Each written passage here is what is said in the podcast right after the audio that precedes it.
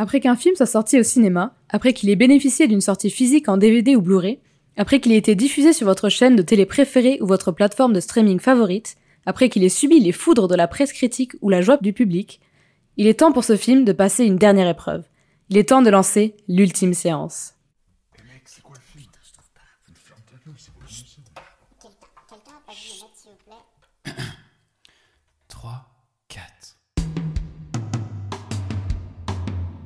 Allez, mets tes écouteurs, c'est l'heure de nous écouter. Que tu sois dans les transports ou sur le trône en train de jouer, tu peux noter sur ton carnet les films que l'on va citer. Tu peux vraiment nous faire confiance. Ça y est, c'est l'ultime séance. Et nos chroniqueurs vont bien t'étonner.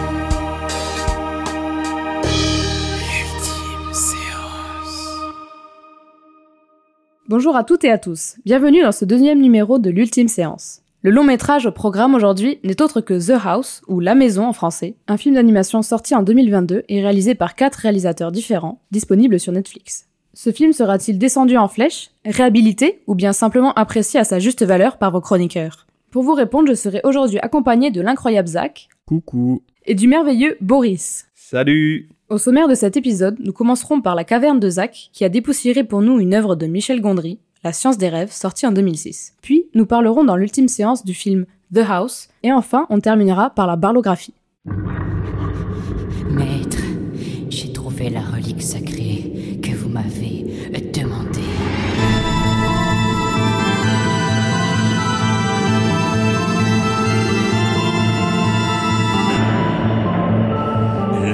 caverne de Zach. Bienvenue dans la caverne, la chronique des fans de support physique et de films bien chelous. Aujourd'hui, j'ai dépoussiéré pour vous La science des rêves de Michel Gondry, sorti en 2006. C'est une histoire d'amour. C'est une histoire de rêve? Oh non. C'est plutôt une histoire de calendrier. Non, c'est une histoire d'amour. Oui, un peu, c'est vrai, c'est un peu ça aussi.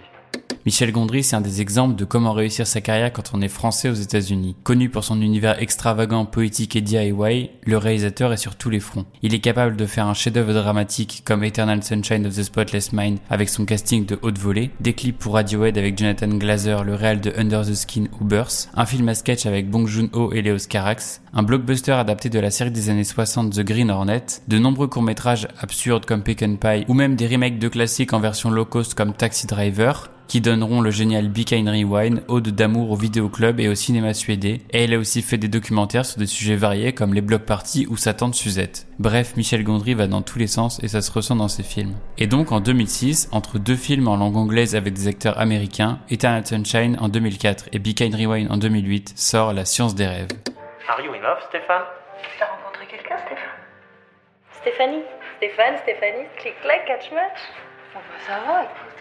Le film se passe en France et nous raconte l'histoire de Stéphane Rioux, interprété par Gaël Garcia Bernal, qui revient à Paris après que sa mère lui ait trouvé un travail dans une entreprise qui crée des calendriers. Pensant faire le travail de graphiste auquel il aspire, il va se retrouver à faire des tâches de fabrication manuelle répétitives à mourir d'ennui, surtout qu'il doit supporter un de ses collègues un peu relou interprété par Alain Chabat. Il va faire la rencontre de Stéphanie, jouée par Charlotte Gainsbourg, sa nouvelle voisine dont il tombe amoureux. Mais elle semble refuser à toutes ses avances. De plus, l'appartement dans lequel il habite est celui de son enfance et cela va le replonger encore plus dans ses excentricités qu'il n'a en vérité jamais vraiment lâché. Il va tenter de chercher un refuge et des solutions à ses problèmes de la vie réelle, dans ses inventions farfelues et surtout dans ses rêves, dans lesquels il va un peu trop se perdre. C'est une histoire de rêve.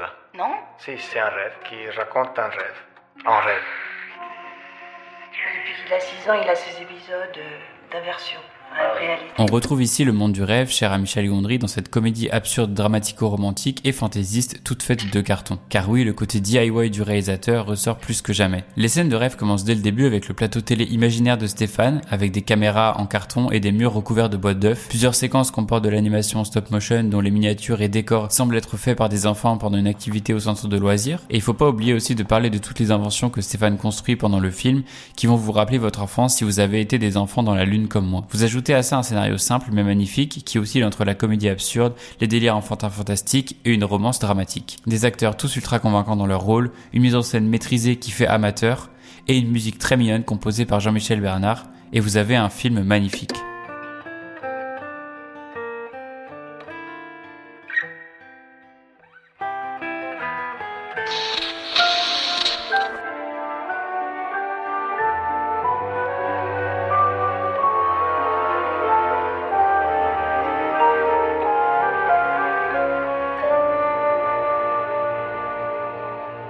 Passons maintenant au support physique. La version que je possède est une version Blu-ray cartonnée. En même temps, qu'est-ce qu'ils auraient pu faire d'autre à part une version cartonnée pour être cohérent avec le film? Donc tout d'abord, on a un fourreau cartonné vertical qui se retire donc par le haut ou par le bas, avec le titre et en dessous une sorte de cadre en papier cartonné ondulé collé par-dessus qui apporte euh, du relief et nous fait penser à la télé intérieure du personnage. À l'intérieur de ce cadre, on voit un bout de l'affiche du film, Stéphane et Stéphanie sur un cheval en bout de tissu qui lui-même est sur un nuage devant un ciel bleu uni.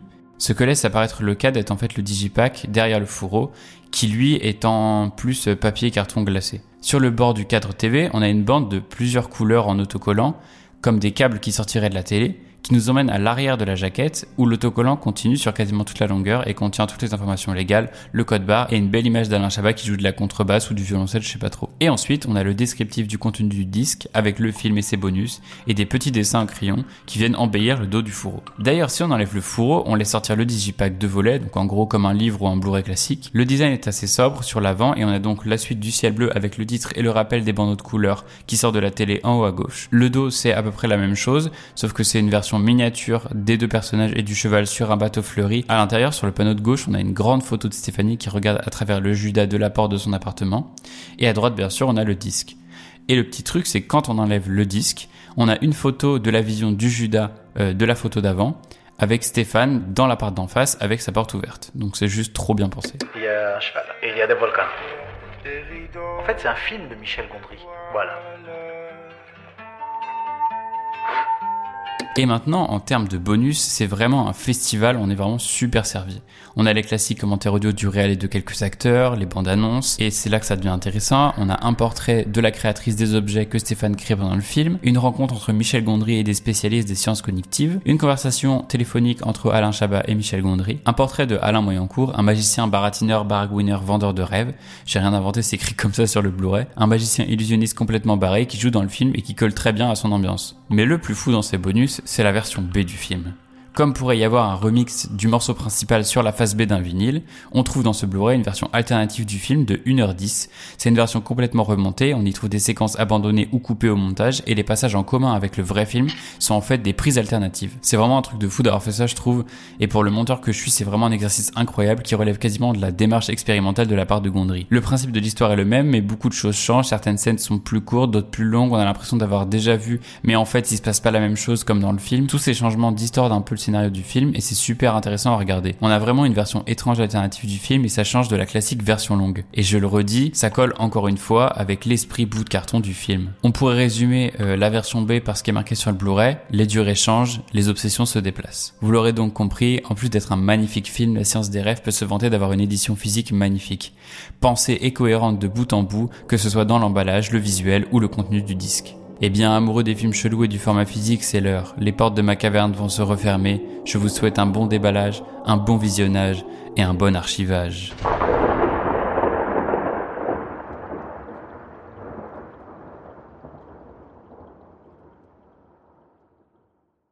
Merci Zach. Maintenant, il est temps de passer au cœur de l'émission, l'ultime séance. Le concept est simple. Nous regardons tous un film ensemble et parmi nous, une seule personne le connaît, tandis que les deux autres le découvrent pour la première fois. Aujourd'hui, c'est The House. Dans un premier temps, je vais vous présenter le film et ses auteurs dans le synopsis.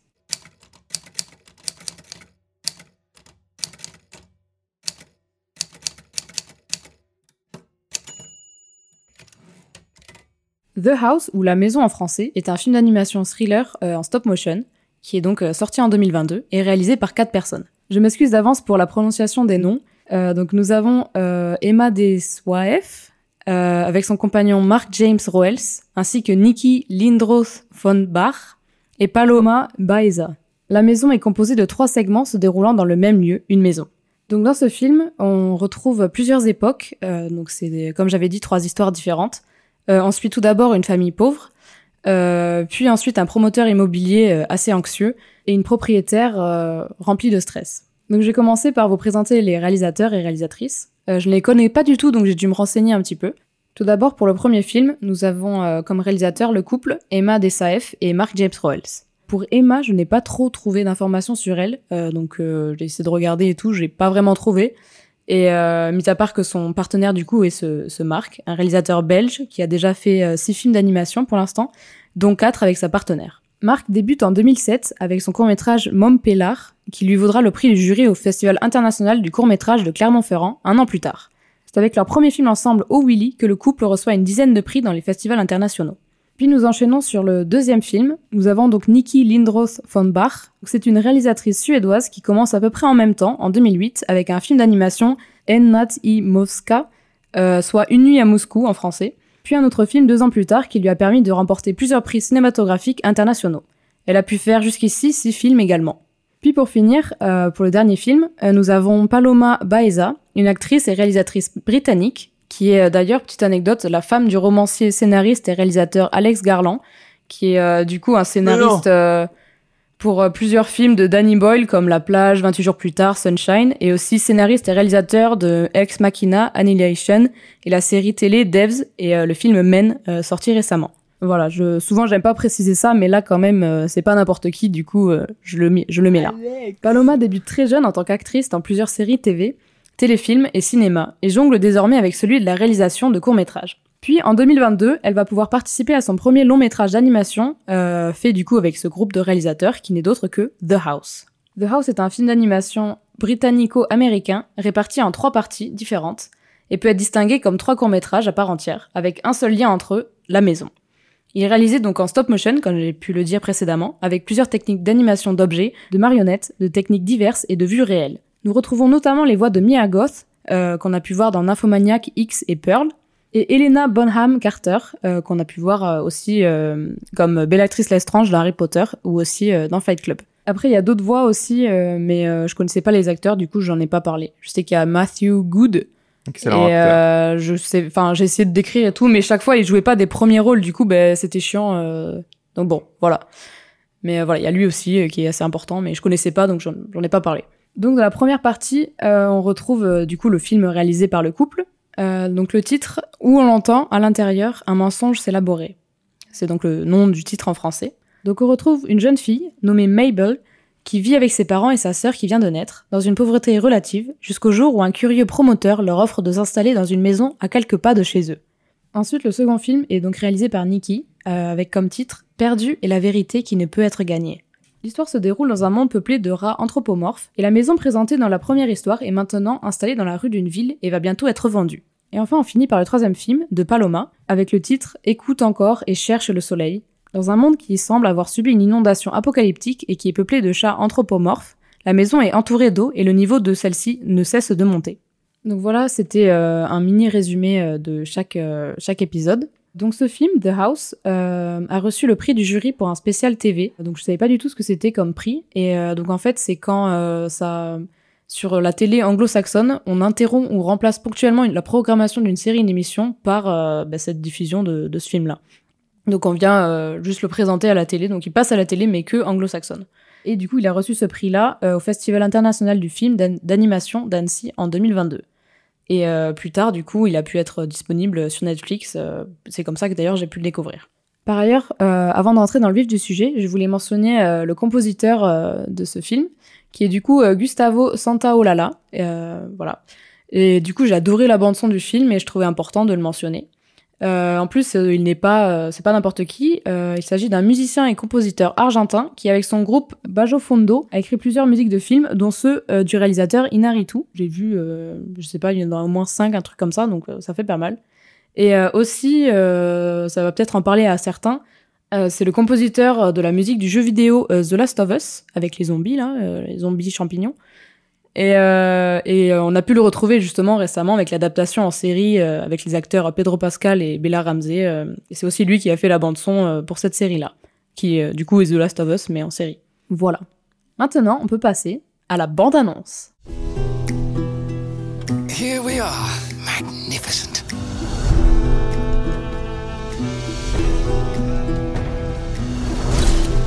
Every day, I can see the real potential of this house. I'm here to discuss the terms of the agreement. Canapé? You have to nourish the soul of the house.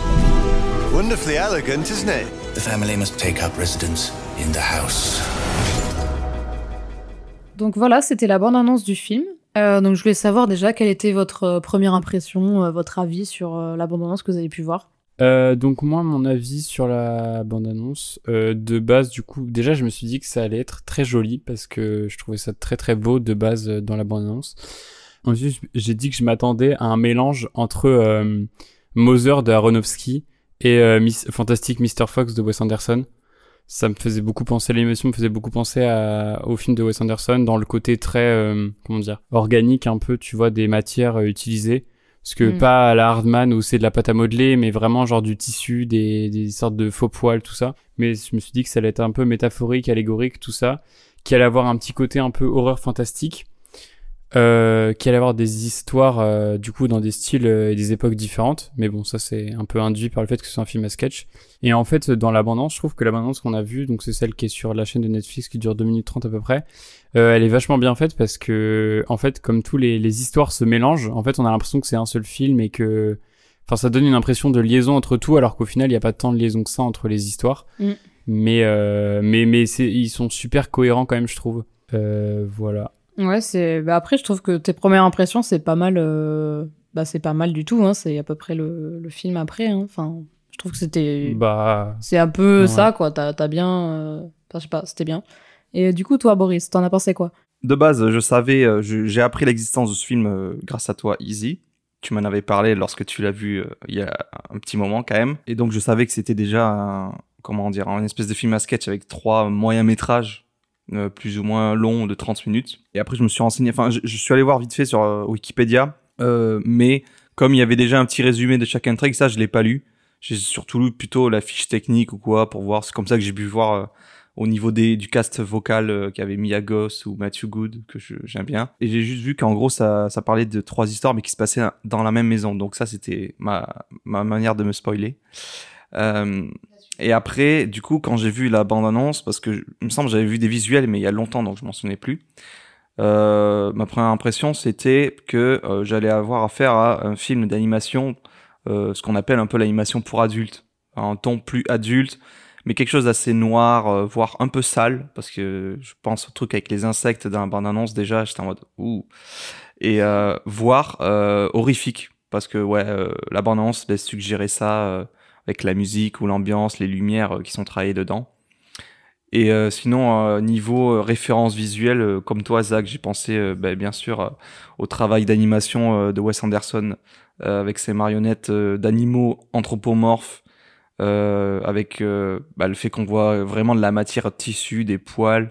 Le style graphique m'a vraiment fait penser, comme tu as dit, à Mister Fantastic Fox ou bah, L'île aux chiens, qui sont plus récents. Euh, voilà, euh, j'ai noté un dernier truc, c'était... euh, ah oui, comme on voit, j'avais compris du coup en voyant la bande-annonce qu'il y avait les trois histoires mélangées. Et effectivement, ça permettait de pas se focaliser sur une en particulier. Ça te mettait plein d'extraits.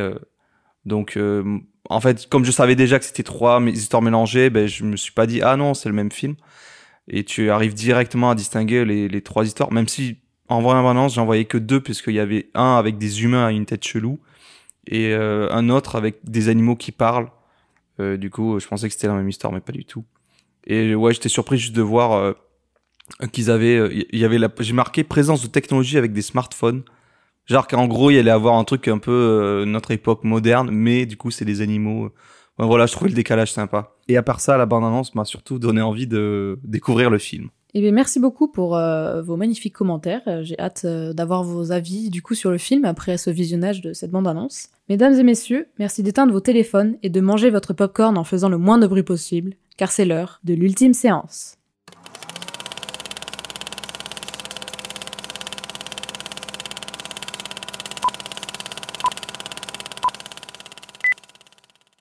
Personnellement, j'ai trouvé ce film d'animation euh, très ambitieux et euh, j'ai beaucoup aimé l'univers de comédie noire qui était assez grinçant par moments et euh, le fait que ça soit divisé en plusieurs parties avec un petit fil rouge mélangé, je trouvais ça très sympa.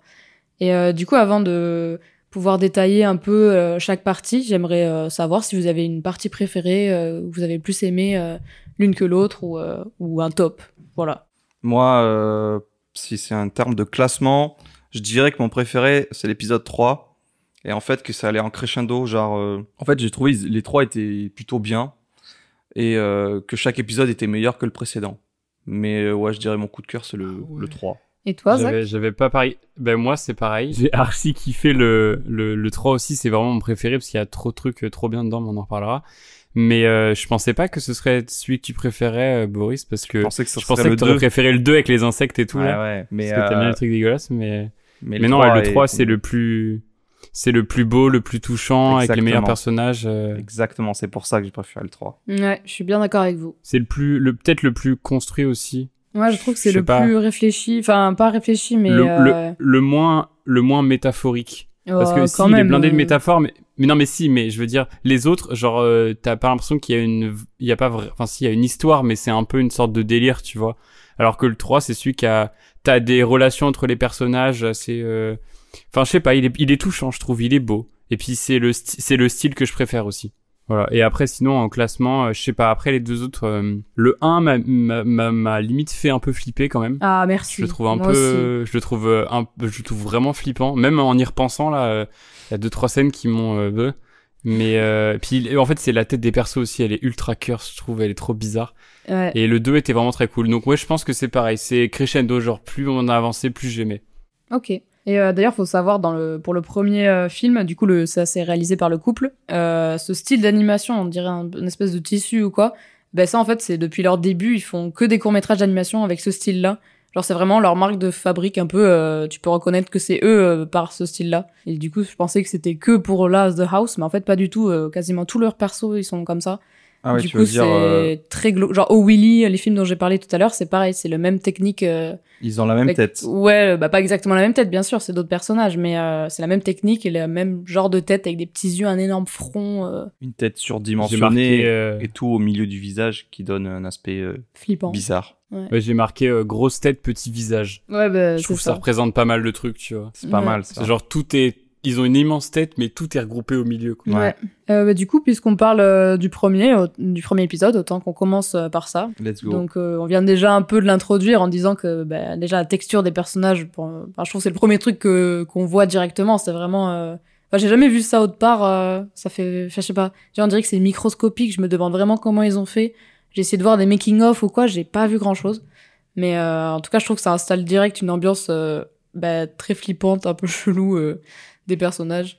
Ah, c'est vrai qu'on voit les éléments du décor qui sont tous faits avec cette espèce de matière textile. Genre, euh, je On crois dirait de la laine un peu. Après, je vais pas, m'a- je vais pas m'attarder sur le matériau, ça m'intéresse pas, mais plutôt le fait que, par exemple, tu as les bûches euh, qui sont dans la cheminée. On pourrait faire ça avec, je sais pas, des bouts de plastique. Il y a un mélange de plusieurs techniques euh, normalement, et là, on dirait que tout est euh, fait de ce tissu. Même euh, la machine à écrire, je crois, genre, euh, ouais, on dirait que tout a été cousu main. euh, Ouais. Moi, j'ai une, j'ai une énorme rêve. Je sais pas si vous l'avez noté, mais euh, ce serait quoi? bah c'est Faust. Faust. Oui, oui, tout à fait. Ouais, j'ai pensé euh, à Faust, le diable, le pacte avec le vilain, à partir du moment euh, où il est dans la forêt et qu'il va voir euh, du coup cet individu étrange euh, dans te- cette espèce de, je sais pas comment on appelle ça, j'appelle ça une calèche portée par des humains, mais il y a pas d'humains. Et que le lendemain, du coup, il y a ce Mr. Thomas qui vient voir la famille pauvre pour leur proposer euh, euh, d'aménager dans une maison qui va être construite pour eux euh, gratuitement. Là, tu sens, il y a anguille sous roche. Genre, pourquoi faire ce truc-là? Je me suis dit, ok, euh, ça sent le cadeau empoisonné, quoi. Mais qu'est-ce qui va se passer, en fait? Et une fois Bah, qu'ils sont... De base, le. Non, vas-y. Comment? De base? Non, vas-y, vas-y, enchaîne. Euh, Je dis, de, base, le boug, il apparaît de nulle part au, au milieu des bois euh, la nuit euh, avec une lumière étrange. Donc bon, euh, si tu veux, Ouais, mais... c'est de base qu'il y a une douille. hein. Boris, il a cru que c'était une prostituée. Parce que... Mais c'est parce qu'en fait, ça m'a fait penser à un film de Albert Serra, Liberté, qui est sur le libertinage. J'ai pas vu le film, mais j'ai vu une bande-annonce et euh, c'est des gens qui se retrouvent la nuit dans ces... exactement en forêt, dans un truc Ah oui. pareil pour baiser. Du coup, euh, je sais pas pourquoi, je pense à ça. Mais euh, non, mais du C'est un coup... truc avec des euh, libertins là ou je sais pas quoi. Oui, voilà, c'est ça. Et du coup, ce mec-là, euh, il reste assez mystérieux pendant tout le, le film. J'ai son nom, j'ai noté, c'est le Van Schoenbeek, Schoenbeck, je sais pas, Sean tout à fait, Beck, je crois, ouais. l'architecte Ouais, et tout. Schoenbeck. Ouais, on sait pas, il est entre l'humain et euh, le démon ou l'être paranormal. Il, il flotte un petit peu comme ça, comme un fantôme ou un spectre. euh. Ou même un espèce de gens. dieu bizarre qui arrive à changer le décor euh, comme ça Ouais. d'une minute à l'autre. euh, un peu un espèce de cauchemar. Moi, ouais. je me suis dit, euh, ok, ils vont faire partie. À partir du moment où ils vont dans la maison, c'est un petit peu genre comme s'ils devenaient des rats de laboratoire, quoi. Et quelqu'un va s'amuser avec eux, tu sais pas trop pourquoi, pour leur jeter une espèce de malédiction ou les rendre tarés. Moi, j'avais pas, j'avais pas Faust, enfin, inconsciemment si, mais plus niveau filmique, j'ai pensé à Shining. Bah, Ouais. évidemment, pour le côté maison, euh, espace, en plus, maison gigantesque pour euh, une famille. Et le fait que c'est inquiétant, tu vois. Euh, et tu sens que bah, ça les atteint mentalement après, ça finit par les posséder, ils ont hypnotisé. Puis il y a le motif aussi. euh, Enfin, je sais pas, moi, ça m'avait fait penser à ce moment-là, le motif Ouais, de les papier peint euh, papier avec peint. des ronds euh, Ouais, un peu ouais. angoissants. Moi j'ai euh. cru que ça faisait penser à Ah, des oui. yeux, à des Ouais, yeux, des euh, yeux comme aussi, s'ils ouais. étaient observés constamment. Bah, Juste, ça me rappelait le tapis dans Shining aussi, euh, Ouais, le tout à fameux. fait. euh. Et, et- et donc, euh, mais l'autre référence que j'avais, bon, elle est un peu plus euh, tirée par les cheveux, c'est euh, le voyage de Shihiro, mais juste pour le début, euh, parce que il y a les parents qui, euh, je crois c'est ça, ils, ils sont avides, euh, cupides, ils se sont transformés en cochons, ils se font avoir, tandis que la petite fille, elle reste innocente. Oui, ah ouais. Là, c'est juste pour ce côté. euh, en gros, c'est des pauvres, on leur offre une vie de riche. Et ils vont être un petit peu bouffés par euh, ce truc euh, capitaliste. euh, et le euh, luxe qu'ils ont jamais eu, quoi. Du coup, ils C'est sont. ça. Tandis que la petite fille, Ouais. qui reste fidèle à elle-même et ses origines, qui renie pas, enfin, qui se souvient d'où elle vient, bah, tu sais, elle va descendre dans le sous-sol et elle va retrouver la maison, euh, leur maison originale. Tu vois, c'est là que je me suis dit, ok, c'est intéressant, c'est un petit peu. euh, c'est peut-être des images mentales ou quoi. euh, le fait que la maison se construise, elle évolue, elle est vivante pratiquement. Elle fait que changer en permanence. Elle devient un vrai labyrinthe. Ben, la petite fille, elle se perd et tout. Mais je sais pas, il y a une curiosité qui l'amène à essayer de s'échapper de sa condition. Tandis que les parents, ils sont enfermés tout le temps dans la même pièce. Le père devant le feu de cheminée, la mère avec sa machine à coudre. Ouais. Et après, ils sont affublés de ces étranges tenues. Et j'étais, je me suis dit, euh, putain, je me suis fait la réflexion, euh, j'imagine, putain, imagine, ils se transforment en meubles, ou ils se transforment, ils vont être intégrés à la maison. Je sais pas pourquoi, je me disais, putain, cette maison, en fait, elle est faite de gens qui sont venus, qui sont fait posséder par. euh, Surtout que pour préciser, c'est aussi une famille bah, assez pauvre et tout, et comme si pour s'en débarrasser, ils invitaient des gens, euh, une famille comme ça, bah, ouais, bah, il- pauvre pour s'en débarrasser, genre limite fabriquer des meubles, genre, tu sais, pour les vraiment Ouais, les ouais, attraper, les bouffer, les manger, enfin. bah, les- tu prends des gens euh, dans la misère ou qui sont dans le Parce que besoin. il- et- surtout qu'ils disaient qu'ils avaient déjà plein de meubles et tout, donc on se demande après euh, d'où viennent ces meubles-là, par exemple. Enfin, moi je sais que j'avais pensé à ça. Euh. Oui, aussi, euh, le fait, la différence avec, euh, avec les deux fillettes, c'est que les parents, genre, ils renient leur passé, ils, ils vont brûler leurs meubles. Enfin, c'est ce que l'architecte euh, leur dit, euh, sais, pour alimenter le feu et tout. Et ça rejoint peut-être euh, ton idée de Faust, mais je pense que tu seras plus apte à développer là-dessus parce que j'ai un peu oublié le mythe original. Mais le fait que, pour que, en fait, pour posséder leur âme complètement, ou leur corps, il faut que, je sais pas, ils renoncent à toute leur existence, leur vie, tu vois. Mm. Et donc, c'est, ça passe par ce symbole-là. Donc, euh, ouais. Et effectivement, euh, le côté horrifique, et je pense qu'il est totalement assumé et volontaire. C'est peut-être pour ça que j'ai été un petit peu déçu par la fin. Enfin, je me suis dit à un moment, bon, ça va mener à rien. Je pense que j'aurai pas de réponse claire ou quoi. Ça va rester euh, assez brumeux, mystérieux, et c'est très bien comme ça. Et, juste, moi, ce qui me faisait flipper, c'était genre les ouvriers là, quand ils ouvrent la porte, il y a trois mecs qui l'observent. Ou qui, Ouais. ou le fait que, je sais pas, dès le départ, euh, elle s'endort avec sa, son- sa sœur. Et le lendemain, elle se réveille et il y a plus de, ça donne plus sur l'extérieur. Il y a une pièce, et il y a un mec, Avec un mec ouais, qui la regarde. euh. je sais pas, ouais, avec sa bouteille là qui suis en mode what the fuck et tout. Ça te met mal à l'aise. On peut clairement ça. dire ça. Ouais, Surtout ouais. avec leur visage euh, et la technique utilisée, tu sais, c'est de loin. Il y en a, ils sont vraiment affreux. Ça fait vraiment peur, je trouve. euh. Ouais, il est, elle est, elle est très, euh, elle est très, elle était un peu cursed, un peu un cannibali ce, ce, ce segment, je trouve quand même. Enfin, pas un cannibali, mais euh, non, mais c'est, non, parce que c'est quand ça ressemble trop à l'humain, mais du, coup c'est pas ça, mais, euh, mais je veux dire, ouais, c'est, très, euh, en fait, plus Oui, qu'être oui, oui. un peu de l'horreur, c'est carrément euh, du malaise en fait, genre. Ah ouais, ouais, clairement. c'est vraiment tes, c'est, c'est- là on est vraiment pas sur de l'animation pour gosses, quoi. Ah oui, ouais, non, clairement C'est pas. hein. sûr. Moi, je sais que ça m'a fait penser, euh, pour l'esprit un peu malaisant et les, les enfants transformés et tout, ça m'a fait penser à Coraline. Ah oui, bien sûr. Qui, euh, du coup, c'est c'est un peu comme le voyage de Chihiro et tout, où les parents se transforment et tout. Euh, Là, c'est en cochon et là, c'est euh, ben, en espèce d'un monde parallèle où ils ont des boutons sur les yeux et tout. Voilà, je trouvais que ça y faisait penser, euh, ça y faisait penser un peu euh, pour le côté un peu horrifique et tout. Euh, et la thématique avec les parents. Je voulais rajouter un dernier truc, c'était... euh, Ah oui, juste au niveau du cast vocal. Du coup, euh, c'est dans ce premier film qu'on retrouve... euh, Moi, j'ai reconnu de suite la voix de Mia Goss, qui fait la gosse, justement. Euh, Mabel. Mm. C'est, elle parle comme ça et tout. euh. Ouais, c'est chelou, je trouve, parce qu'elle fait très bien l'enfant, du Ouais, coup. ouais, euh, donc, par, par contre, ouais, Ouais, elle elle a, fait peur. elle Et a par rage. l'enfant et la vieille. Par contre, du coup, Ouais. euh, le père, c'est lui, Matthew Good, mais euh, je l'ai pas du tout reconnu. Après, je crois que j'avais oublié peut-être un peu sa voix. Je me suis rematé euh, le début du film pour voir et parce qu'en fait, j'ai bon, eu l'occasion de le voir dans une série récemment et du coup, j'attendais le, même accent ou la même intonation et là, euh, du coup, non, j'ai pas du tout euh, reconnu. Et aussi, je trouvais qu'il y avait un air de film euh, A24 peut-être. Genre si tu fais une suite, euh, je sais pas, un truc un peu plus long ou quoi, t'appuies le côté avant, avant la fin que je trouvais un peu décevante aussi. Euh, mais genre avant ça, je sais pas que ça parte vraiment en couille, euh, je sais pas, ça m'a fait penser peut-être à un truc A24 en mode euh, ça part sur du fantastique euh, chelou avec le style d'animation un peu perturbant. euh, je sais pas. De toute façon, moi, pour Ça moi, va devenir un adjectif à 24 maintenant, j'ai l'impression. Ouais, grave. Mais c'est vrai que oui, euh, je pense de toute façon le film pourrait pourrait si on m'avait dit il sort de l'écurie euh, des studios A24, j'aurais pas été étonné non plus, tu vois. Il y a un petit peu ouais, comme tu dis euh, une espèce de d'adjectif. Ouais, non, mais je sais pas, pour moi, c'est le... les personnages dérangeants, une fin un peu ouverte. euh, T'as pas d'explication de portée. Enfin, t'as du fantastique qui se mélange un peu avec de l'horreur. euh, Mhm. T'as beaucoup d'adjectifs quand même qui. Ouais, avant on appelait ça du David Lynch, mais bon. Ah ouais, non, c'est pas du David Lynch quand même. C'est pas aussi perché. OK. Attends, qu'est-ce que je racontais avec Faust déjà? Ah ouais, parle Oui, de non, Faust. tu disais du coup, euh, du coup Faust, mais Faust en gros, si je me rappelle bien, c'est genre un alchimiste euh, qui, en fait, c'est pendant la peste. Enfin, le film, je crois que c'est ça. C'est pendant la peste et en fait, il arrive pas à trouver un remède et du coup, il demande l'aide au diable euh, de, de l'aider en gros. Enfin, c'est un truc comme ça. Pour euh, continuer dans cette idée de, de diable, tout ça. En fait, euh, en fait, je viens d'avoir une sorte d'interprétation globale, mais je pense que c'est tiré par les cheveux, mais Balek, je la dirai plus tard. Mais en gros, euh, la maison, c'est vraiment genre, pour moi, vraiment, l'architecte, c'est vraiment le diable.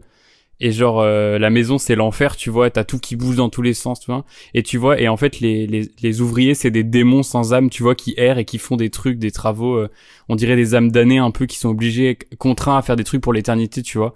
Et à construire ce, cet instrument du diable, euh, machin, tu vois. Ouais. C'est pas Voilà. mal. j'ai pensé un peu à ça. Mais c'est pour ça, du coup, euh, cette, cette théorie que je viens d'inventer euh, aura une suite dans chaque, euh, dans chaque euh, épisode, dans chaque euh, segment. Surtout que c'est logique, je sais qu'à un moment, il y a un des, du coup, on va dire, on va l'appeler un des démons, celui qui propose de s'installer dans la maison, on va dire le, le chef démon, quoi. Si, enfin, on poursuivre ta théorie, Monsieur tu sais, il Thomas. dit, euh, Monsieur Thomas, ouais. Oui, oui. Et il dit à un moment, j'en ai marre de jouer et tout, d'être un acteur. euh, il me dit de- quoi dire, euh, j'en peux plus de faire ça. Oui. Tu sais, il boit et tout, en mode il en peut plus. Mm. Donc, euh, mais j'aime bien ta théorie.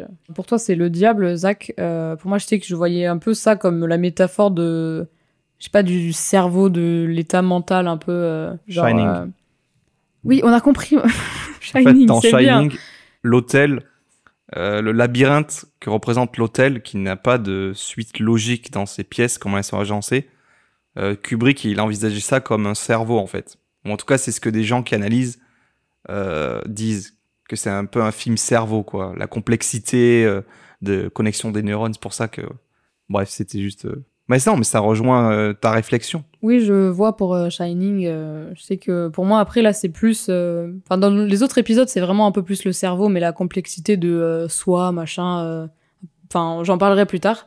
Mais là, c'était plus des, des pensées qu'on peut avoir dans notre cerveau, machin. euh. Je sais que, euh, ouais, moi, je voyais euh, un peu une vision, je sais pas, horrifique, un peu du l'abus de confort, de quand t'es à l'aise avec toi et tout, et t'es chez toi, tout va bien et tout, et tu te renfermes par toi-même, un peu un début de dépression, je sais pas quoi, où tout finit par te bouffer et tu t'existes plus, du coup tu deviens un meuble et tout. Enfin, c'est un peu tiré par les cheveux, ça pour le coup, ouais.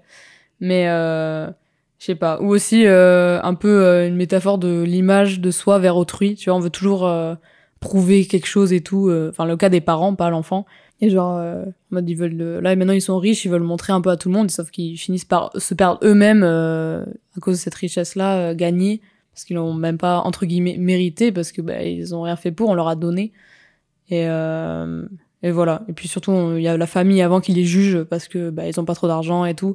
Donc euh, ça se sent qu'ils ont besoin un peu de prouver euh, le fait que ça y est, maintenant euh, ils sont acceptés par la société, machin. Enfin voilà, je m'étais fait un petit délire comme ça de vision euh, de la maison C'est pas mal. métaphorique. euh, voilà. Ok. Donc euh, maintenant on va passer euh, à la deuxième partie du coup, donc le deuxième court métrage, enfin long métrage de 30 minutes aussi. Alors vous avez, euh, vous en avez pensé quoi de ce monde des rats euh, contemporain euh? C'était bien.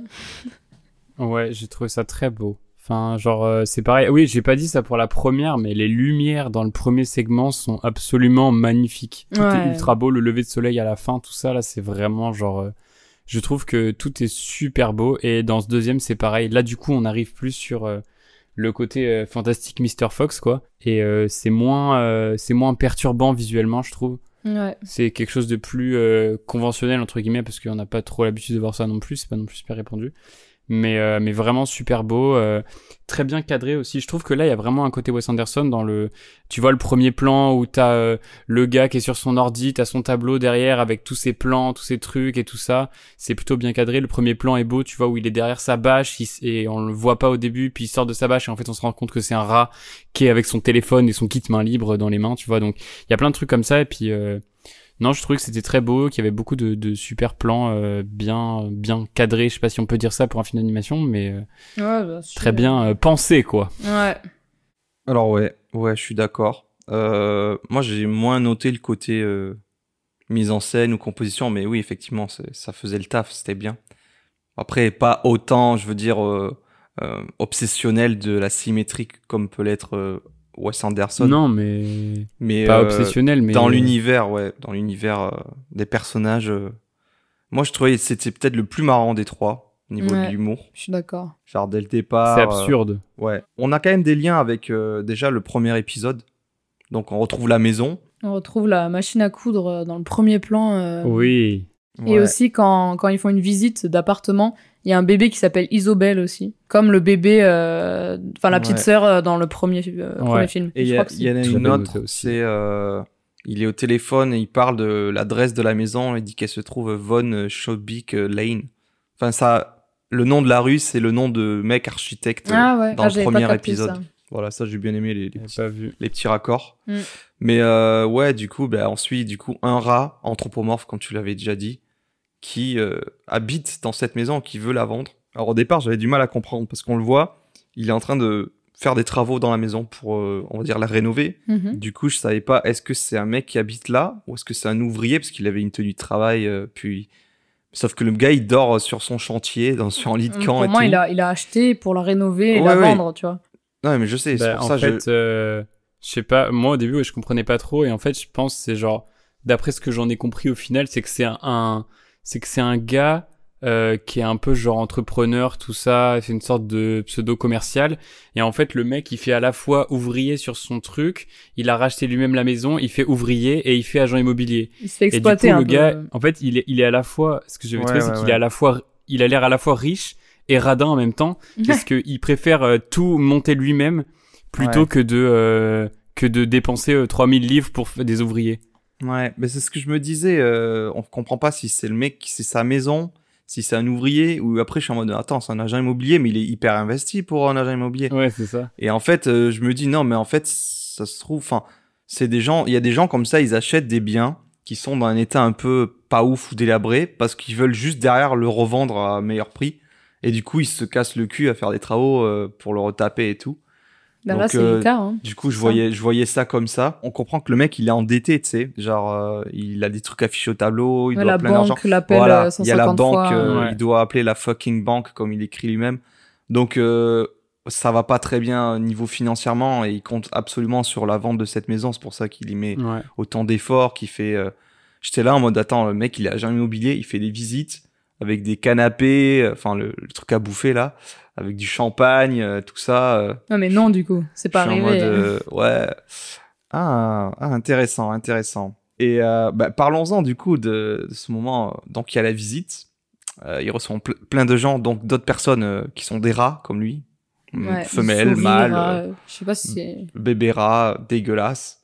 Oh si si, pour moi c'est plus vraiment Ouais, des, plus des rat, rats t'as quoi. raison. Ben nuisible. Mais euh, juste avant que la visite puisse se faire, il a tout préparé et tout. Qu'est-ce qu'il voit? Il ouvre un placard et là, Ça grouille il, d'insectes. il voit des nuisibles du type blatte, coléoptère. Tout ce qu'on adore. J'étais là en mode, ah, c'est dégueulasse. Ça m'a rappelé des histoires. euh, je n'ai jamais eu autant, mais genre, euh, ouais, voilà, c'est, vraiment une chose qui m'insupporte au plus haut point. Et, euh, et du coup, à ce moment-là, moi, je trouvais que c'était marrant, euh, déjà, de voir un nuisible qui de se débarrasser de nuisible, quoi. Ouais. Le mec, c'est un rat. C'est un rat à la base. On sait que le rat dans notre société, c'est pas bien vu. euh. Ouais, je trouvais ça marrant. Et donc, au terme de cette visite, euh, il reste deux individus, euh, deux rats, mais qui ont un physique bizarre, une morphologie particulière. Je m'explique. euh, si les autres, ils ont une apparence plutôt humaine, c'est-à-dire ils marchent, euh, voilà, deux bras, deux jambes, tout ça, avec des mains. proportionné surtout, un corps Ouais. proportionnel. euh, Ouais, c'est Eh ça. bien, ouais. c'est pour ça que je parle, ils ont une morphologie bizarre. Il y en a un qui est petit, gros, avec des gros yeux, et l'autre qui est très grand, longiligne. En fait, ils n'ont pas des morphologies de rats normaux euh, par rapport euh, au reste, euh, si on veut être cohérent dans l'univers du truc, quoi.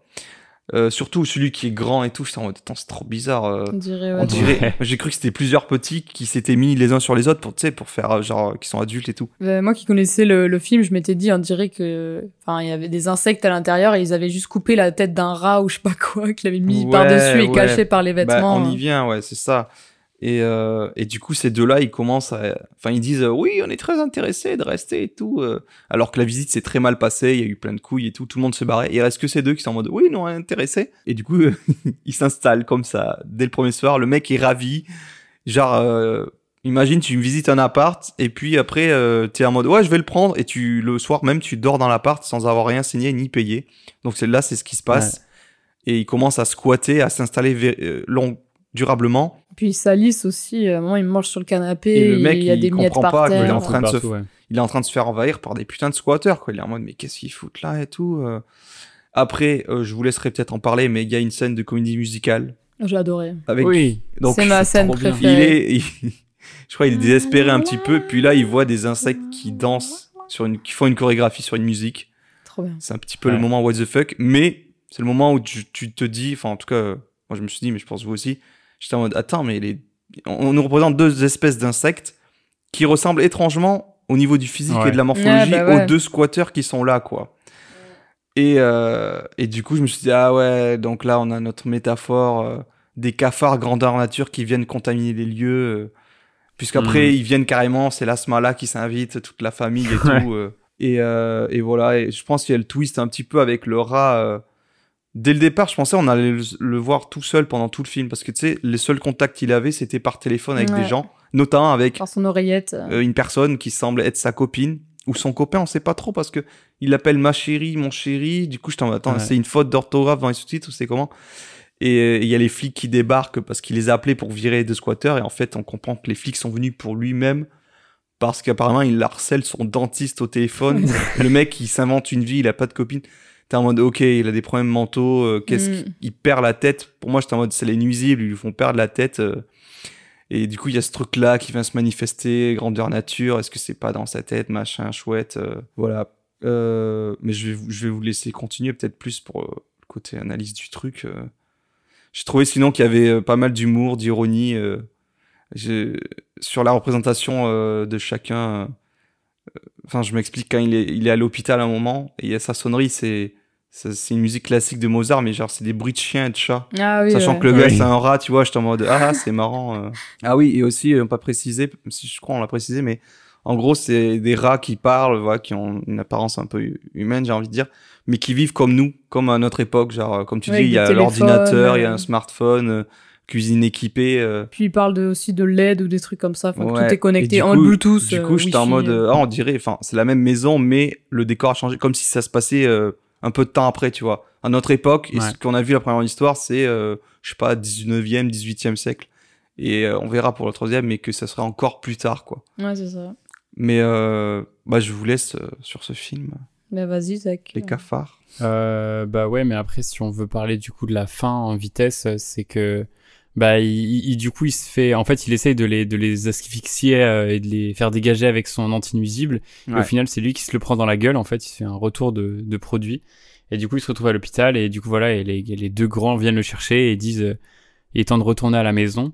Et au final, il l'invite un peu à à se remettre en question et à se rappeler de sa nature de nuisible de base. Et du coup, là, je ne sais pas pourquoi ils pètent tous un câble et ils deviennent Hmm. du coup des, Ah ouais. des, des véritables rats et ils se mettent à bouffer tout ou n'importe quoi. Horrible. Et du coup, voilà, c'est ça, c'est un peu le, c'est un peu le retour à l'état naturel, tu vois. C'est un peu, tu pars de d'un rat qui est euh, beaucoup trop euh, sophistiqué, qui est Civilisé. euh, Domestiqué. civilisé, Ouais. ultra moderne, qui a son putain de de four rôti machin, Ouais. euh, dernière technologie. Et au final, son four rôti, bah, il lui sert de, de tunnel à la fin. euh, Exactement. voilà quoi, donc. euh, Justement, cette scène un peu perchée et tout, euh, moi, ça m'a fait penser à un film. Peut-être c'est encore un peu tiré par les cheveux. Mais euh, je sais que toi, Zach, je crois pas que tu l'aies vu. Aïe. Euh, mais euh, Boris, toi, tu l'as vu? Ça fait mal, tu tires les jeux. D'accord.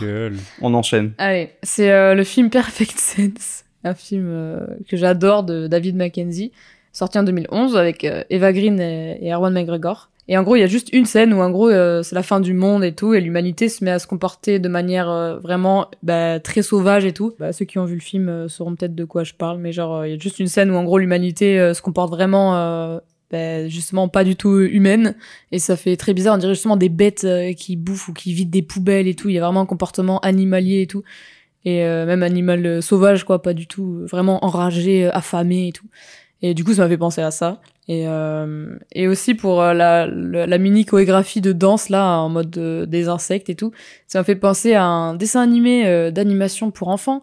Je sais pas si vous connaissez ou vous avez vu James et la pêche géante ça date Ouais, ça me dit un truc. C'est pas un Disney. je crois pas que ça soit un Disney je sais plus mais euh, je sais que j'ai Ah regardé oui, ça quand j'étais non, petite C'est un truc en 3D moche là. Ouais, Ça 3D, fait stop peur. motion, euh, il y a surtout stop Ah motion, ouais, hein, c'est pas motion. 3D. Ah oui, ça ressemble beaucoup à, l'étrange euh, Mister euh, Jack là. Mais justement, je crois que c'est le réalisateur de Coraline. C'est Henri Selick Ah. Ouais, je crois que c'est lui qui a fait ça.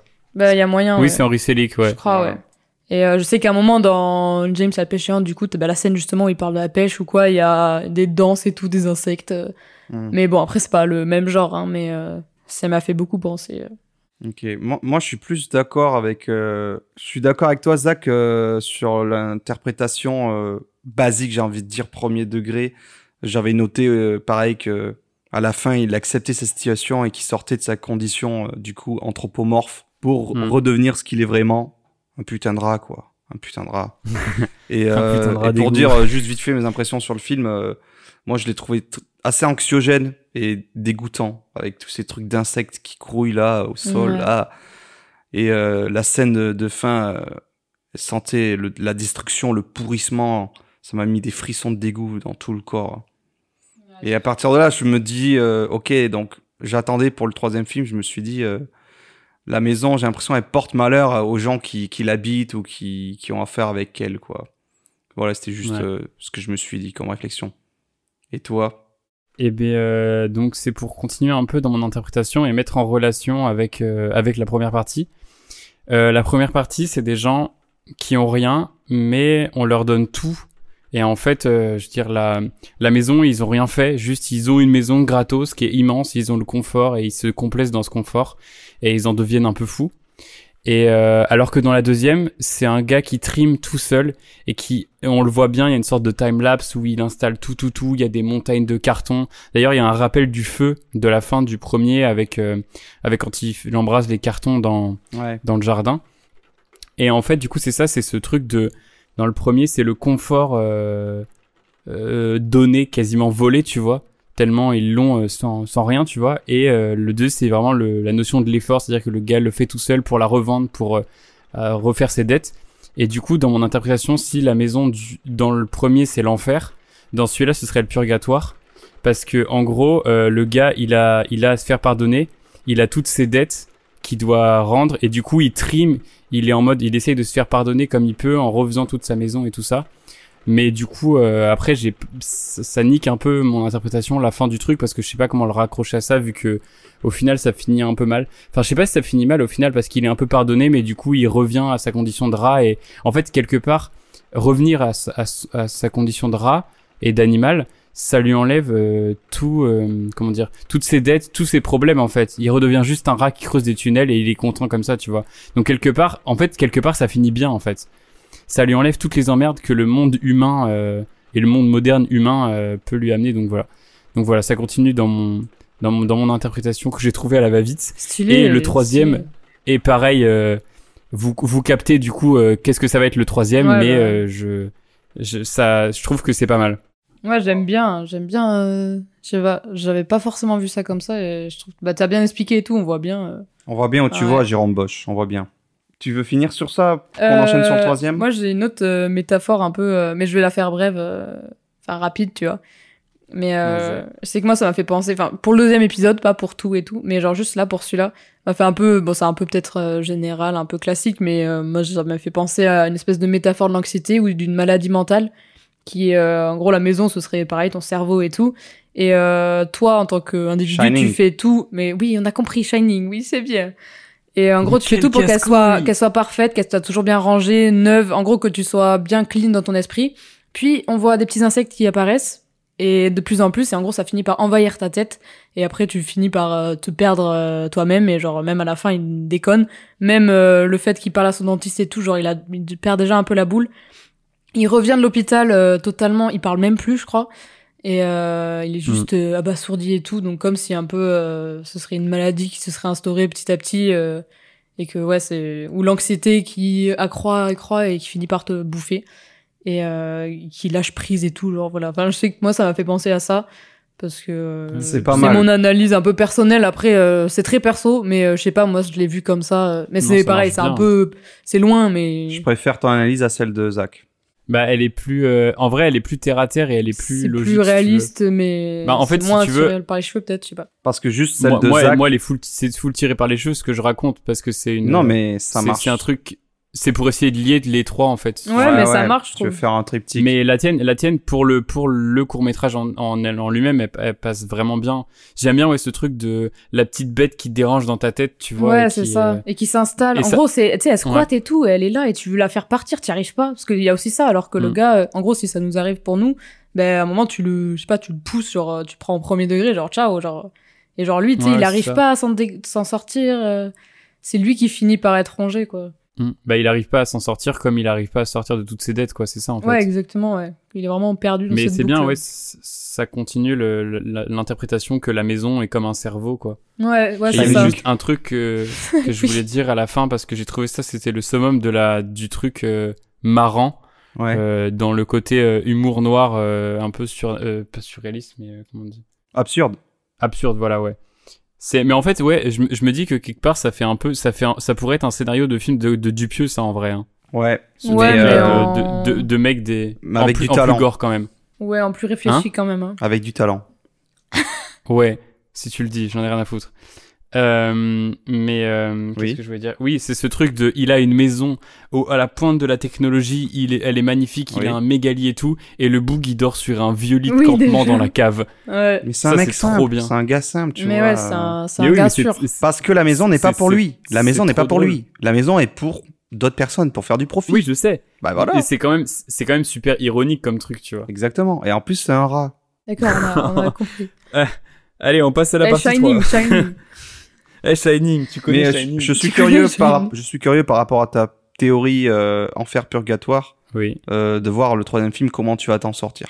Justement, donc euh, on va enchaîner sur la troisième partie et la dernière, euh, où on retrouve un peu le, je trouve à peu près le même style d'animation. Et pour moi, m'a fait encore plus penser à euh, Fantastic Mr. Fox, pour parce que Mm. du coup on retrouve un personnage de chat et euh, pareil euh, anthropomorphe. Putain, j'ai réussi à bien le dire. Je suis très fière. Excellent.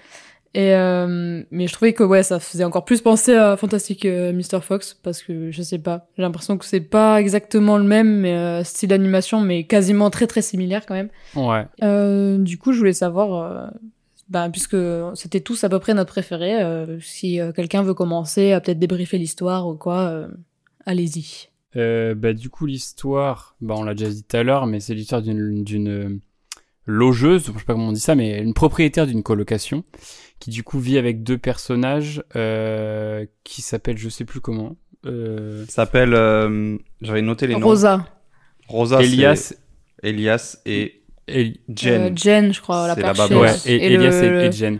Et l'homme là, non, je mais sais attends, pas. mais il s'appelle Cosmos. Cosmos. Excellent. Et du coup voilà, donc on a on a Elia, donc c'est une coloc un peu voilà qui tombe en ruine. Elle essaye de faire des, elle a tout un projet de rénovation, mais elle y arrive pas. Dès qu'elle essaie de faire un truc, ça marche pas. Le papier peint il se décolle tout seul. En fait, on dirait que la maison elle veut pas être rénovée. Il y a plein de trucs comme ça. Donc dans cette idée toujours de maison un peu vivante. Et du coup on a du coup ce colocataire euh, Elias qui est une sorte de je sais pas de jeune un peu euh, branleur, Un machin. glandeur. un glandeur voilà. Il se réveille à midi. euh, Il se réveille à midi. Il regarde la télé. Non 14 heures. 14 heures, d'accord. Et il paye pas de loyer. Elle veut de l'argent en fait. Et il paye en poisson. Et lui Il paye un poisson, Ouais. ce con. Putain. Et du coup, euh, l'autre, euh, l'autre locatrice, c'est euh, du coup, on a dit comment? Gel, Jess, Jess, Jen. Jen. Et Jen, euh, petite Jen. rectification, on dit pas locatrice, on dit locataire. Ça n'existe pas locatrice. Non, locat- locatrice, c'est la, c'est la meuf qui loue Ah au ouais? locataire. Je sais pas, mais pas. moi, c'est dans ce sens-là que je disais. Mais on dit pas locataire, ça veut rien dire, tu vois. Locataire, oui, c'est la non, mais qui logeuse. paye. Oui, la logeuse, oui. C'est logeuse. Ah, tu voulais dire Et ça. donc ok. la, la, la dernière, euh, la dernière euh, personnage, du coup, c'est Jen. C'est une. Alors, j'arrive pas à savoir quel âge elle a parce que j'ai l'impression que c'est une sorte de pseudo. euh, Est-ce que les, les une- chats ont des âges en vrai? Pour moi, elle a 40 Oui, ans. mais hein. non, mais elle a l'air, a. Tu vois, Elias, il a l'air euh, jeune. Euh. L'autre, elle a l'air, Elle, elle, a l'air d'être dans la. Middle age. Elle, Elias, je pense qu'il a genre euh, Mais non, elle a la 22, trentaine. 23, tu vois. Elle a la trentaine. Lui. Elle, elle a la... Ouais, c'est ça, bon, bref. Mais en gros, c'est une sorte de babo sipi euh, fan de, de pierre énergétique, de Oui. yoga et de, Oui. et Et de c'est trucs elle comme qui, ça, est, voilà. qui est doublée du coup par euh, Elena, euh, machin là. Par Bellatrix. Oui, c'est ça, ouais. Ça lui va très coup bien, elle. du coup. Mais Moi, je la Mais, reconnaissais euh, pas. Hein. J'ai essayé, mais j'arrive pas. J'avais pas reconnu sa voix. Genre. J'ai réécouté et j'ai reconnu.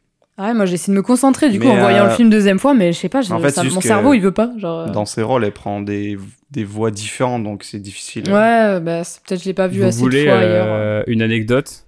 Ouais, vas-y. Oui. J'ai regardé le film en VF. Oh non. Et la VF c'est est très grave, très bien. grave. Franchement, je pense La qu'il est trop est- bien. euh. La VF est très très bien, franchement. Euh, surtout pour ce dernier, euh, je, je, je, je suis y la avait, caution euh, VF et la Donald VF Renew? Bien. Non, il n'y a pas de Donald Renew, heureusement. C'est de la merde, J'en ai marre de le voir partout. Oh, c'est pas juste Euh, voilà, qu'est-ce que je peux dire d'autre? Et du coup, euh, tout va être un peu perturbé. Euh, du coup, oui, et elle paye en, cristaux. Du coup, en fait, elle a, pas de thune pour rénover sa maison. Et en plus, euh, ça se passe du coup dans une sorte de monde où un peu à la Waterworld où tout est inondé. Il y a que sa maison qui ressort Ça, à des important. kilomètres. Et du coup, elle, elle cherche, euh, elle cherche des locataires, sauf que bah en fait, euh, t'as l'impression qu'il y a juste personne dans vos alentours et ils savent même pas ce qu'il y a au-delà de c'est tout, tout ça. Donc voilà. Et tout va être euh, bouleversé par l'arrivée d'un personnage qui s'appelle Cosmo, qui est un pote à euh, Cosmos, qui est un pote Ouais. de Jen du coup et qui est encore plus babos Tout à à un fait. niveau stratosphérique. le boug est fan de tibétain, il fait des chants euh, tibétains. euh, Son il DJ dit Rilou, que- là. que- ouais. Que, que, que, que c'est pas lui qui chante bien, c'est juste l'instrument des sonorités, c'est l'instrument du, de la, de la spiritualité. euh, Il est dit connecté. que la maison a une euh, âme, tout ça. Il est connecté aux éléments, ouais, à la terre. C'est un mec des chakras. Et il a une yourte portative. Et ça, c'est trop Ça, stylé. c'est incroyable. je je veux la, la même. veux vraiment. On dirait la tente dans Harry Potter aussi. là. Grave. Ouais.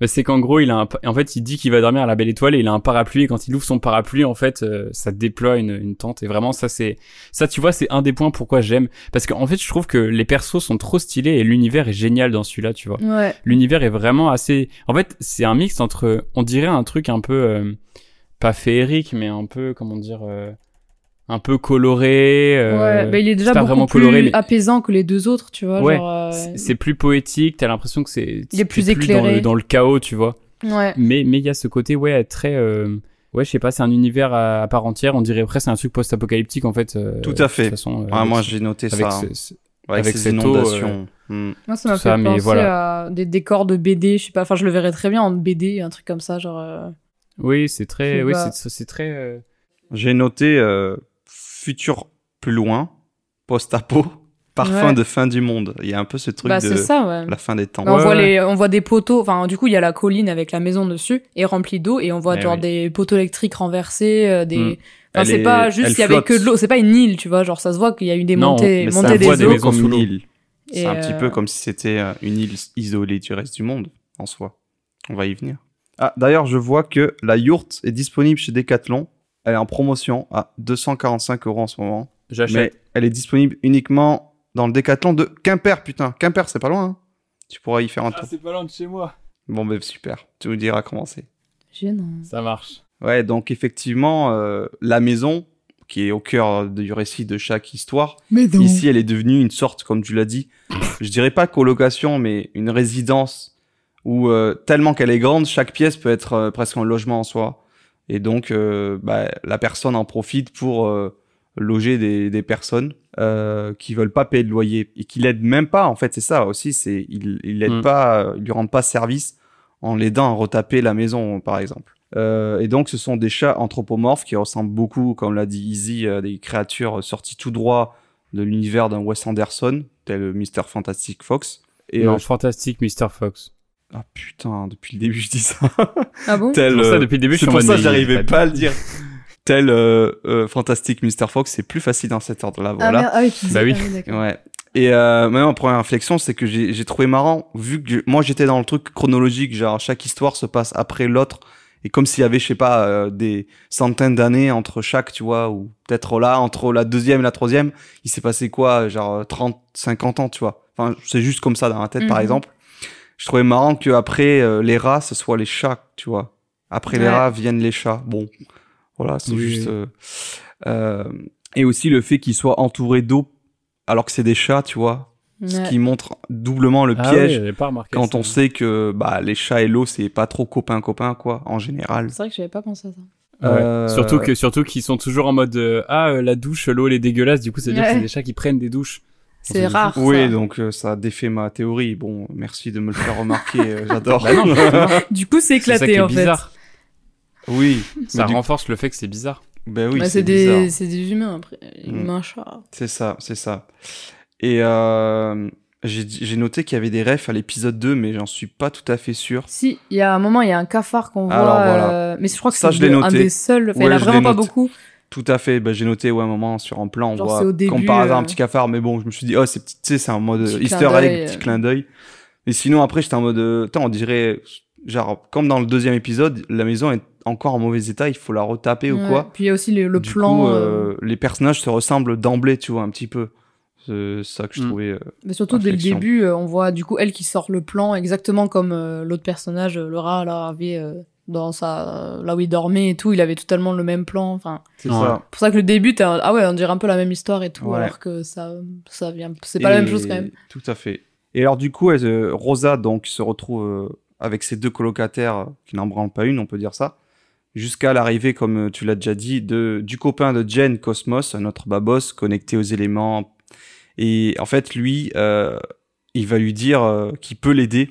En fait, lui, il fonctionne avec un système de troc et il peut troquer ses services parce qu'il est bricoleur, il s'y connaît. Et donc, elle est aux anges, elle est ravie. Enfin, quelqu'un va pouvoir l'aider à réparer, euh, je sais pas, la planche euh, du plancher qui s'enlève Le ou euh, plombier, enfin le problème de l'eau qui la sont, euh, plomberie, tout ça exactement. Sauf que ça se passe pas exactement comme prévu. Et en fait, il est en train d'arracher des morceaux de la maison pour construire un bateau pour aider les, Elias. les gens à s'échapper, notamment Elias. Pas à s'échapper, à voguer vers d'autres horizons. voilà. S'échapper c'est un peu fort quand même. Oui, parce qu'ils sont pas retenus prisonniers, mais genre euh, Bah, ils sont un peu bloqués quoi aussi. à, à- comme tu dis, à s'évader. euh, c'est un petit peu, ouais, une prison involontaire, mais euh, c'est là qu'il y a une espèce de confrontation de point de vue sur euh, le, la vie, le bonheur peut-être, ou le but. Quel est le but de chacun? Quels sont leurs buts? À quoi ils aspirent en fait? Et la philosophie de vie qui- qu'ils ont. Waouh. Tu veux euh, Enchaîner enchaîner, sur Zach, cette ou masterclass, s'il vous fais un plaît. truc Non, vas-y, vas-y. Ben, euh, je sais que moi, pareil, ça revient un peu sur le truc euh, du cerveau. euh, pour moi, non, mais pour moi, c'est ça le, la thématique un peu. Genre, la maison, c'est un peu ton état d'âme, tu vois. Et euh, ben là, pour le coup, c'est pour moi, la, la meuf est totalement dans le déni. Genre, euh, en full déni. Genre, elle se remar- remarque pas que du coup, l'eau, euh, ils sont inondés.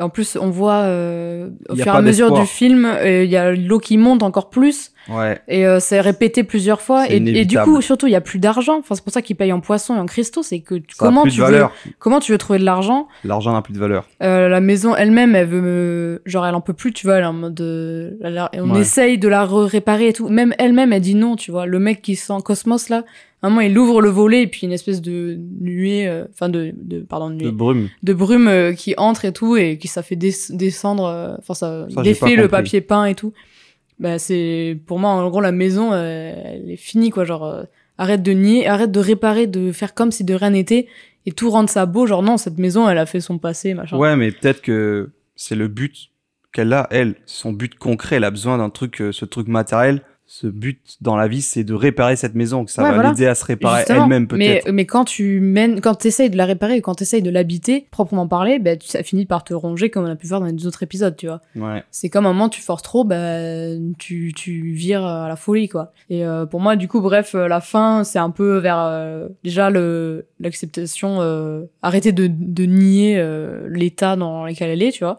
Et le, les, enfin tous les autres ils ont un peu les yeux ouverts, c'est pour ça que des fois ils la regardent un peu en mode euh, oh là là tu vois genre euh, elle elle est encore matrixée par son truc alors que ciao enfin c'est fini quoi ouvre les yeux euh, on va mourir si on reste là quoi. Et du coup, c'est aussi vers l'acceptation de soi et tout, un peu un cap à passer, comme si c'était un deuil ou je sais pas quoi. Ou ben, l'autre épisode, c'était une anxiété, une maladie mentale. Là, c'est comme si tu l'avais, tu l'as appris. Moi, enfin, tu t'es devenu conscient de ça et puis euh, tu te diriges vers la guérison, quoi. Mhm. Et euh, tu quittes euh, du coup ce lieu-là où tu le rends mobile, tu t'ouvres l'esprit, euh, et tu voyages et tout. Enfin, genre. euh. Puis aussi, il y a l'entourage. Pour une fois, l'entourage est sain. Ouais. Et euh, dans les autres, c'était toujours pas très sain. À part dans le premier épisode avec sa petite sœur, c'était les deux seuls. Sinon, tous les autres entourages étaient très malsains, quoi. Ouais. Alors que là, pour le coup, c'est des gens qui veulent leur bien. Voilà, quoi. Ouais, c'est ça. Ouais, J'ai trouvé qu'il y avait, euh, pour rejoindre cette idée-là, ouais, d'entourage. Moi, je trouvais euh, une réflexion importante sur le foyer à tra- développé à travers les trois euh, courts-métrages. Hmm. Parce que la maison, la symbolique de la maison, ça représente quoi, tu vois? Et là, c'est un petit peu, est-ce que le foyer, c'est la maison, l'élément matériel où tu habites, ton foyer, tu te sens chez toi? Ou est-ce que c'est défini par, bah, par exemple, les proches, les gens qui t'entourent C'est ça ton vrai foyer. Ouais. c'est un peu ce- cette dichotomie-là entre les deux que je trouvais euh, intéressant. Et ouais, j'avais noté comme toi bah, que l'eau va finir par tout engloutir, que c'est un truc inévitable et qu'elle se voile un petit peu la face. Ouais, totalement. Mais que pour moi, il y a deux visions, elle est très pragmatique avec son but concret de il faut que je fasse ça, que je répare, parce que derrière, en fait, elle voit sur le long terme, machin, euh, ouais. Il y a euh, Une espèce de profit aussi, elle- en mode je vais réussir, machin. Ouais, ouais, ouais, mais euh, en fait, elle essaie, je pense, au milieu du chaos, d'essayer de mener une vie normale pour pas perdre la raison, justement, au contraire Ouais. de ce que tu disais. Mm. Tandis que les autres, ils sont pas fous, mais ils aspirent juste à des choses simples, le bonheur euh, au quotidien. Et euh, pour eux, le trouver, c'est il faut partir d'un l'inconnu, à l'aventure, quoi. Euh, Sinon, si tu quittes jamais ta routine, ton quotidien, tu pourras pas euh, voir ce qui, qui se passe, quoi. Ouais. Mais c'est ça, au final, euh, en fait, euh, c'est marrant parce que quand Cosmo il arrive, enfin Cosmos il arrive, euh, en fait, t'as l'impression qu'il fait chier tout le monde. Et en fait, tu te rends compte qu'avec ces histoires de chakra, bah, en fait, il a un peu raison. Et j'aurais dit qu'il va purifier l'eau avec euh, un mélange de menthe et de je sais pas quoi, et au final, ça marche. Euh, il dit, et surtout, il y a ce truc de, donc comme ça, on enchaîne vers la fin. Il dit qu'en fait, il va commencer par les racines de la maison. Et en fait, Ouais. t'as vraiment Ah l'impression ouais, ouais. qu'une fois qu'après, il a fait des trucs dans la maison, et que genre, tu vois, il a enlevé la latte qui partait et le plancher, et ben là, elle arrive à remettre du papier peint, elle arrive à refaire des trucs. Et en fait, t'as l'impression que la maison aussi, elle avait besoin qu'on l'écoute et qu'on lui laisse faire ce qu'elle avait envie, en fait, tu vois. Si cette latte, elle partait, c'est peut-être que la latte avait envie de partir, en fait. Et du coup, t'as ce truc de un moment, elle se cogne contre un poteau, et en fait, il lui dit, tu n'auras juste à pousser dessus quand tu sentiras le moment de, Ouais. de partir le et de lâcher prise. Et, euh, et du coup, il y a cette fin où en gros, euh, donc lui, il fait un appel mystique, je sais pas quoi, il y a des brouillards qui rentrent dans la maison. Ouais. Et là, elle fait un méga bad trip en se rendant compte que tout le monde est parti. En fait, c'est comme une sorte de crise de panique, tu vois. Et du Ouais. coup, elle se voit toute seule sur le canapé. euh. En fait, au début, moi, je me suis dit, euh, ça y est, c'est un truc, un délire de schizophrène. Et en fait, elle est toute seule dans la maison depuis le début, tu Oh vois, il y non, a juste personne. Mais après, je me suis dit, c'est trop gros, c'est de la merde. Et en fait, non, du coup, c'est bien, c'est pas ça. Mais voilà, et du coup, après, euh, bah voilà, ça, du coup, cette maison se transforme en, en bateau, en fait. Mais quand il a dit ça, quand, quand il a dit ça avec ce, son truc, je me suis dit, c'est sûr, il a fait un bateau avec la maison.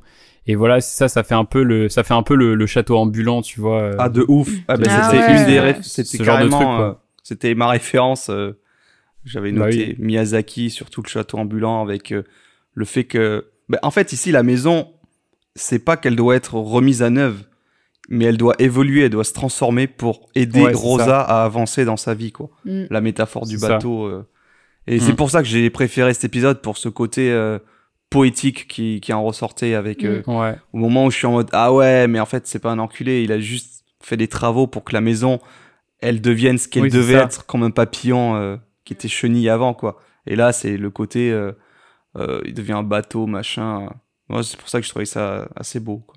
Puis c'est celui qui est aussi qui est le moins euh, claustro, je trouve, parce que c'est celui où il y a le plus d'espace et tout, parce que les deux autres, t'es vraiment euh, En huis le deuxième, ouais. t'es vraiment enfermé Ouais. dans la Et dans tu la vois maison. que ça, je crois. Enfin, Ouais, c'est ça. les personnages sont toujours, justement, c'est ça que mon ma théorie là sur le truc du cerveau, c'est que toujours tous les personnages sont quasiment enfermés dans la maison, sauf dans le 1 du coup au début non, à la fin non pour la jeune fille, mais sinon ils sont ils Dans le restent deux, que va à l'intérieur. hein. Justement, c'est ce que je vais dire. Dans le 2 il va à l'hôpital et tout, donc voilà, il y a peut-être des petites exceptions et tout, mais sinon on voit que l'intérieur et même pas en fait le jardin. Genre on n'a même pas remarqué qu'il y avait un jardin ou un truc comme ça, genre. euh, Hum, si, quand il va brûler les cartons, il y a un petit Oui, peu oui, mais enfin, tu vois quasiment rien, quoi. Enfin, c'est que des plans serrés et tout. Là, pour une fois, t'as de Oui, l'espace. ouais.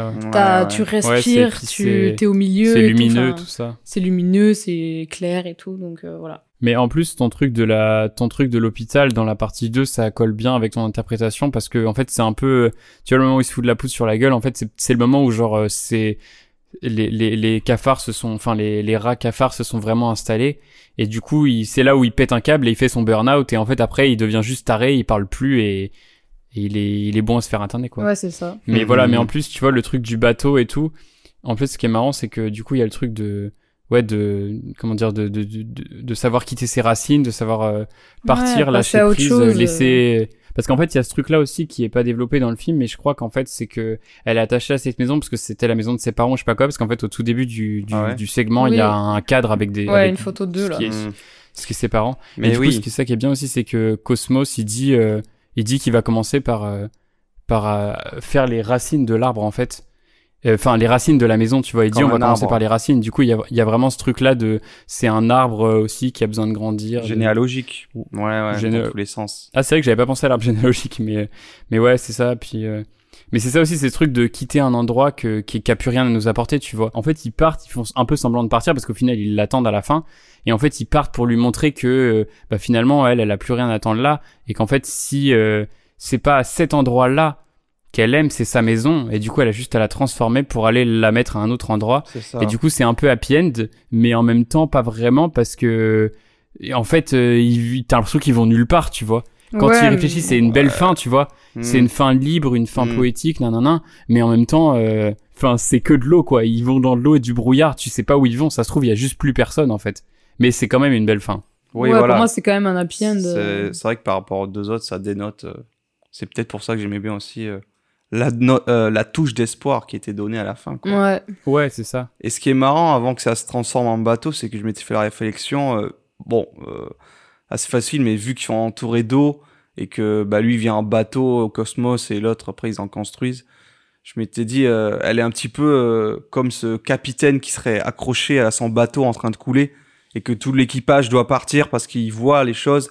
Mais tu sais, t'as le mec qui, enfin, t'as le capitaine, il est en mode, euh, bah, c'est son navire, donc il va rester jusqu'au bout. Euh, tant pis s'il doit mourir avec. euh, et d'où ce que tu disais, l'attachement qui est aussi peut-être d'ordre euh, familial ou générationnel euh, lié à son histoire. Ouais. Une sorte Voilà. d'héritage, quoi. Ouais, carrément. Là, on est bien, on est pas mal. Quelqu'un voulait rajouter autre chose ou euh, Bah, il y a juste ma, ma théorie à la con. euh, donc, bien évidemment, euh, c'est, c'est, c'est, c'est- ce segment-là, dans ma théorie, serait le paradis. Parce que c'est. Mais c'est le paradis surtout à la fin, quoi. C'est un peu se rendre compte que. Que au final, euh, le paradis, il est peut-être ailleurs, tout ça, et que voilà. Mais c'est celui qui se termine bien. euh, c'est assez. En fait, c'est assez. euh, c'est assez. Comment dire C'est assez. euh, Ouais, il y a un côté un pas divin, mais tu sais, c'est un peu le Messie Cosmos. Il arrive, tu vois, il dit la bonne parole. euh, Il... Au final, tu crois qu'il est super chiant, mais en fait, euh, finalement, il dit pas que de la merde. Et t'as ce truc, ouais, bah, t'as l'impression qu'ils sont au paradis. De toute façon, il y a rien, il y a juste la maison, ouais, euh, la le ciel immense, tu vois. Et puis t'as ce, ouais, c'est vraiment c'est le, c'est celui qui finit bien, c'est celui dans l'endroit où, au final, il y a aucun truc mal. Genre tout le monde veut juste se sentir bien, tout le monde euh, et ils se rendent compte qu'ils sont bien entre eux et que, et voilà donc voilà. C'est pour ça, il est un peu plus galère à caser dans ma théorie, mais bon, euh, l'ambiance globale fait que, fait que ça ressemble au paradis quoi. Enfin genre euh, voilà.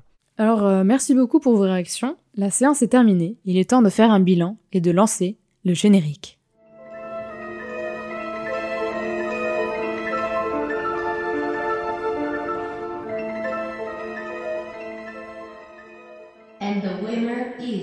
Là, on peut commencer euh, par faire un peu euh, l'avis général euh, qu'on a porté sur le film dans, sa, dans son entièreté.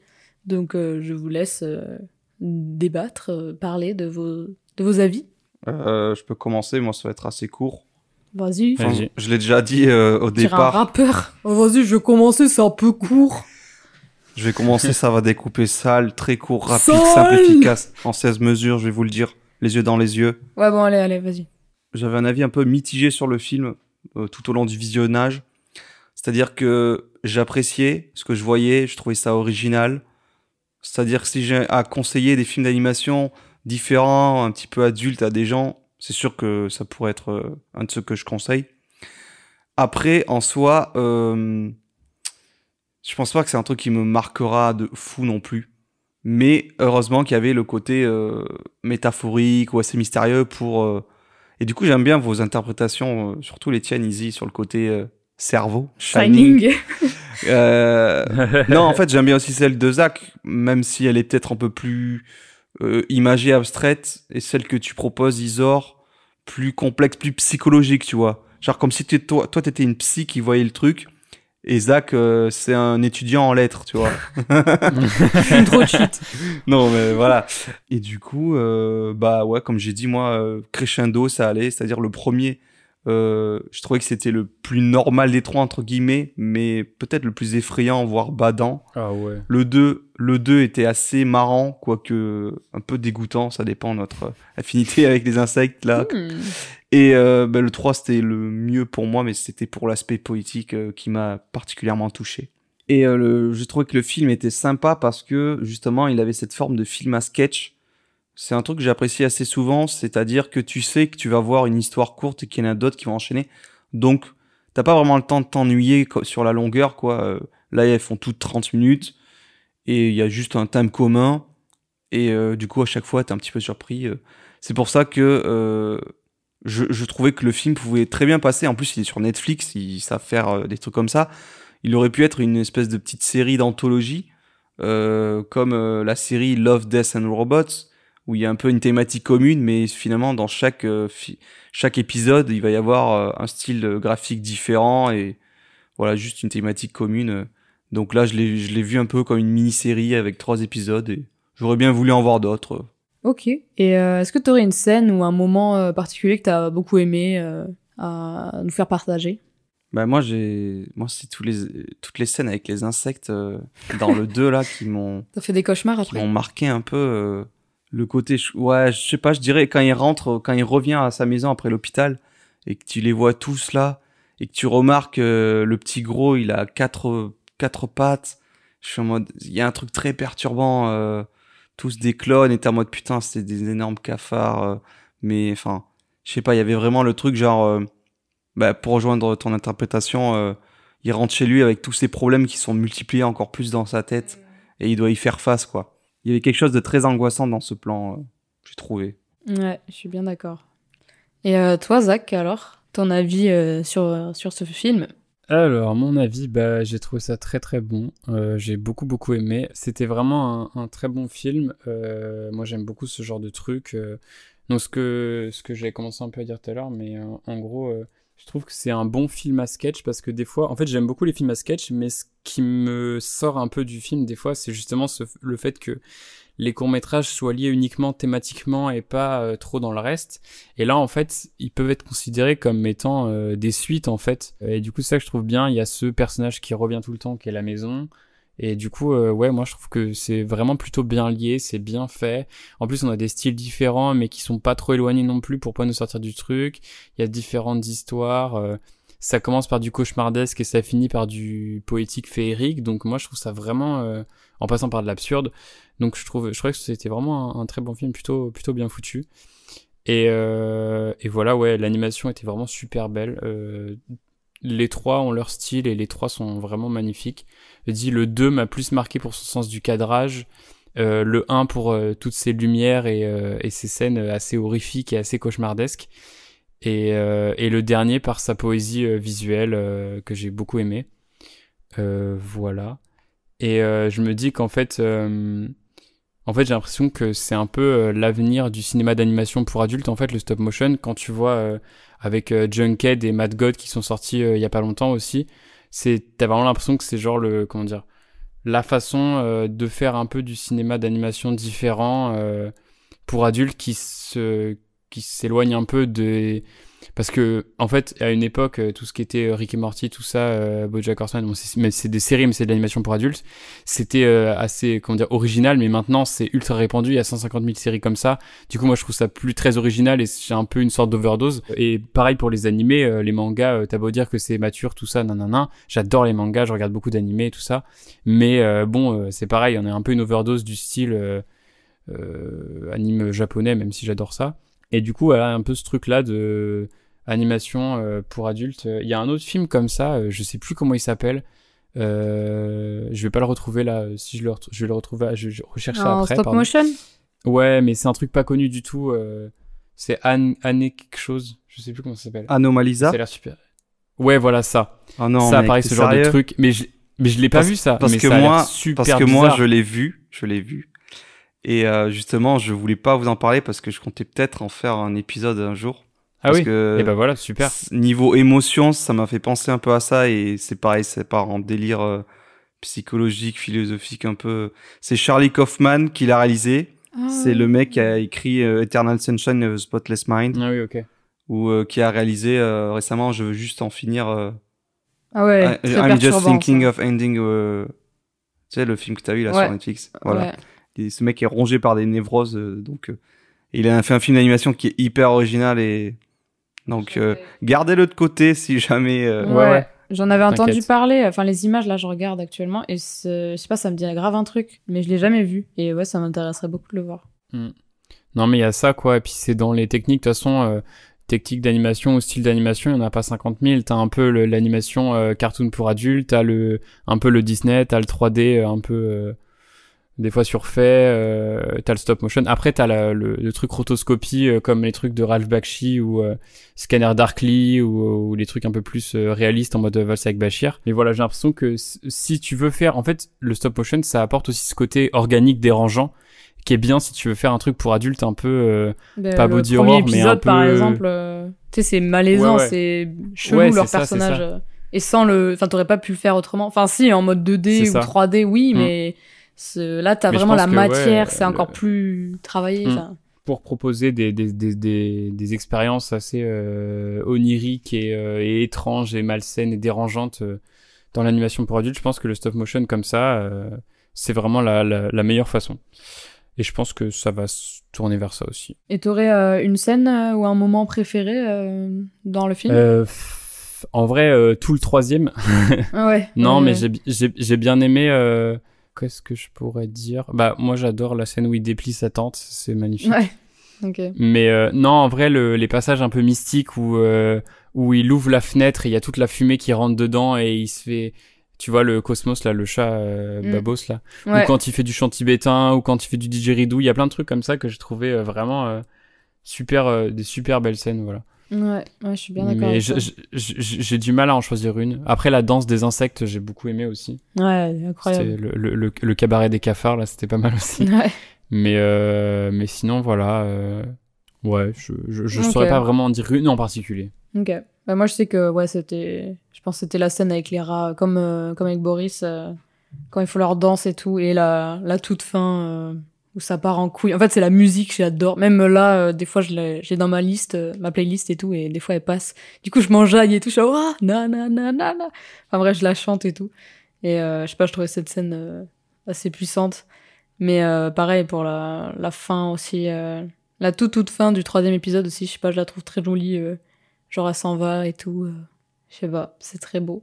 Du coup, vous aurez une note à donner sur 10, comme on aime bien faire dans cette émission. Moi, je, moi, j'ai mis un 7. Un bon 7, tu vois. Moi j'ai mis euh, ouais, j'hésitais entre 7 et 8. Du coup, j'ai mis 7 et demi. Ah bah comme moi, Ah tu m'as copié en fait. Ouais, peut-être que j'ai vu ta note avant Ah et ouais. que j'ai réfléchi. Non, parce qu'en vrai 8 euh, il aurait fallu que j'aime quand même un peu plus. Moi que ça te marque et plus 7, que j'étais ça. en mode non, ça- c'est un peu plus.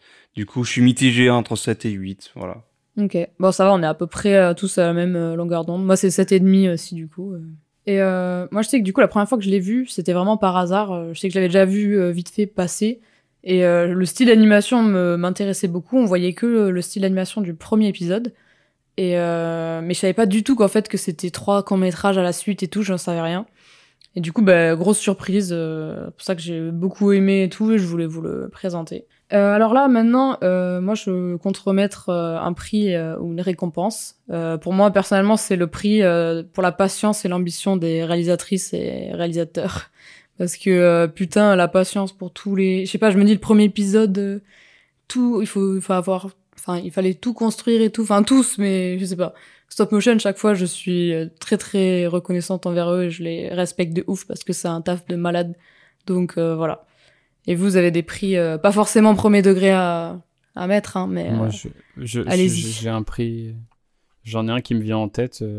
Euh, c'est le prix de la meilleure tente, hein, c'est tout. Genre, euh, Eh, tu veux la et même, Vraiment, hein. elle m'a- trop marqué cette tente. Je veux, en fait, je veux que ça existe en vrai. Ouais, genre, grave, grave. J'ai j'ai vraiment l'impression que tu sais, c'est les, c'est les capsules dans Dragon Ball là, les, les, les capsules de Ah ouais. où ils les envoient et ça crée des maisons là. Trop bien. C'est- ça, mais version euh, gitan quoi. Genre, euh, c'est trop bien. Ouais, j'avoue, je veux la même. hein. Tellement pratique. euh, Ah ouais, non. Tellement pratique. Je vais essayer de construire ça, je te jure. Euh, parle à Decathlon et tout. euh, faites une collab. Et toi, euh, Boris Ah ben là, c'est en rupture de stock. Fallait s'y prendre plus tôt. Ah. Non, mais moi, je pourrais pas remettre en prix euh, aussi bien que le tien, Zach. Je suis un peu jaloux, là. Il m'a coupé Oh. l'herbe sous le pied. J'avais noté un truc, mais c'était vraiment plus, justement. Premier degré. Ouais, pour le coup. Et c- je déteste le premier degré. Ah, je sais. Du ouais. coup, euh, moi, c'est euh, tout simplement le prix euh, de la meilleure utilisation d'une maison dans un récit. hein. Ça, Ah, euh, avec l'air bobo. là. C'est vrai que souvent dans les films, on va avoir des personnages euh, humains ou animaux qui sont au centre du récit, et plus rarement des lieux. Mais par exemple, dans Shining, l'hôtel est un personnage stop. à part entière. Le mec, c'est sa seule référence, quoi. Et ici, du coup, la maison, The House, c'est le nom que ça porte, sachant qu'il y a plein de films qui s'appellent déjà La Maison, Ouais. mais c'est pas forcément au cœur. euh, Là, je trouve que c'est vraiment un personnage à part entière qui se retrouve Ouais. dans les trois fi- films et qui représente plein de choses. Il y a une symbolique autour de. Ça peut être les états d'âme, ça peut être euh, la tête d'une personne, ça peut être euh, un lieu euh, par rapport à un truc biblique. M- Moi, ce qui venait appuyer un petit peu l'analyse de Zach, c'était par rapport au titre mystérieux, on dirait des vers, euh, Ah oui, ouais. des pas des vers, des Oui. versets de la Bible un peu, tu vois. Ouais. Du coup, j'étais en mode, euh, ouais, on dirait que ça va explorer euh, des, des, des facettes de, de l'humanité un petit peu, où je m'éloigne un petit peu du prix. Mais euh, ouais, ouais, franchement, je trouve euh, que du coup, euh, pour une fois, le, le titre est vraiment central. Enfin, c'est bien choisi, quoi. Oh mais attends, je viens de capter un truc. Quoi? Mais en fait, ma théorie, elle est vraiment vraie parce que, si tu veux, dans le premier, t'as le diable qui euh, modifie la maison comme il veut pour rendre fou les gens. Ouais. Et dans le dernier, t'as Cosmos, c'est Dieu, et il modifie la, la maison pour rendre heureux les gens. C'est vraiment ça, en fait. C'est vraiment ça. Ouais. Putain, on a la clé C'est pas mal, en fait. pour ouvrir la maison. Mais faut-il encore que Dieu existe? Ok, ben du coup, merci beaucoup pour euh, toutes vos réflexions et euh, cet échange qu'on a pu avoir sur ce film. Euh, J'étais très contente de vous le montrer. Merci.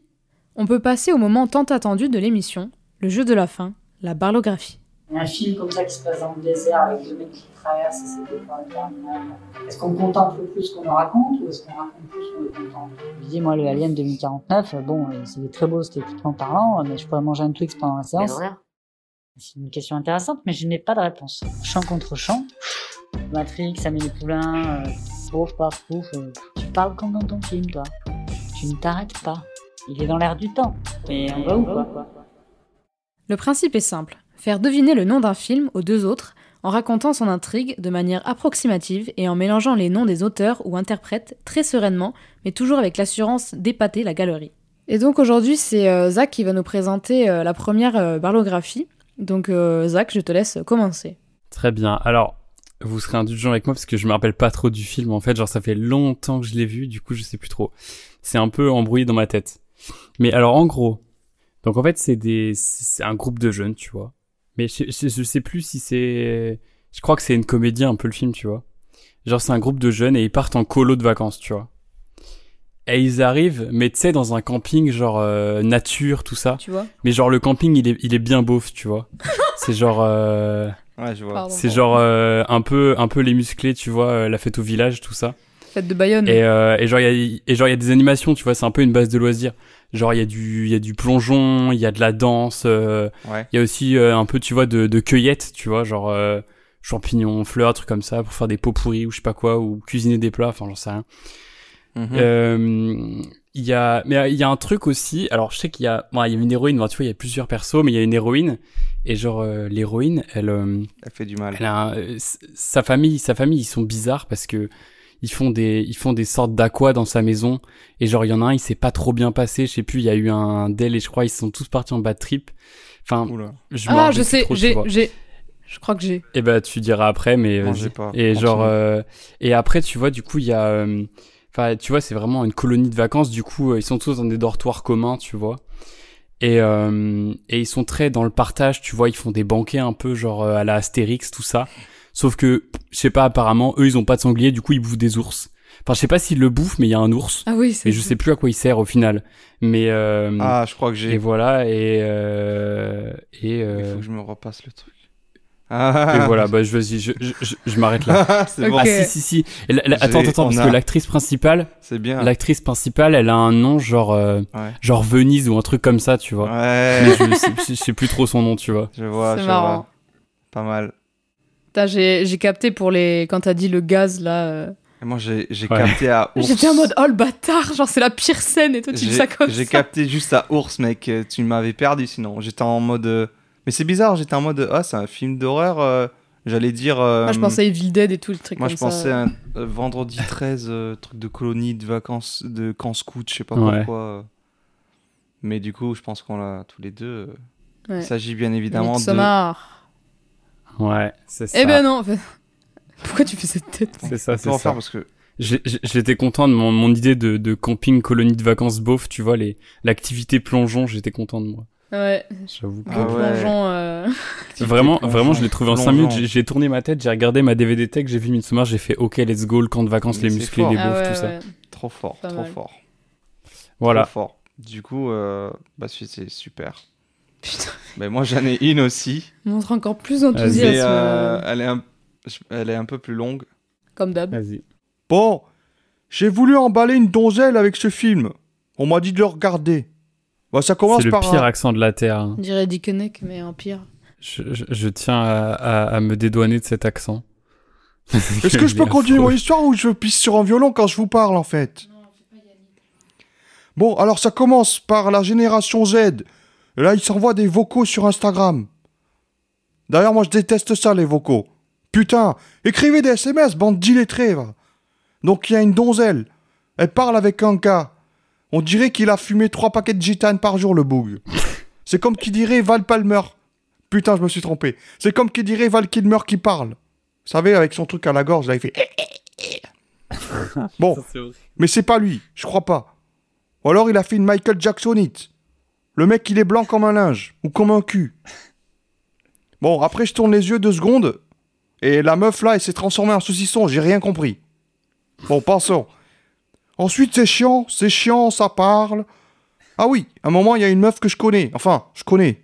Je connais sa tronche. J'ai déjà vu quelque part, mais je sais pas son blaze.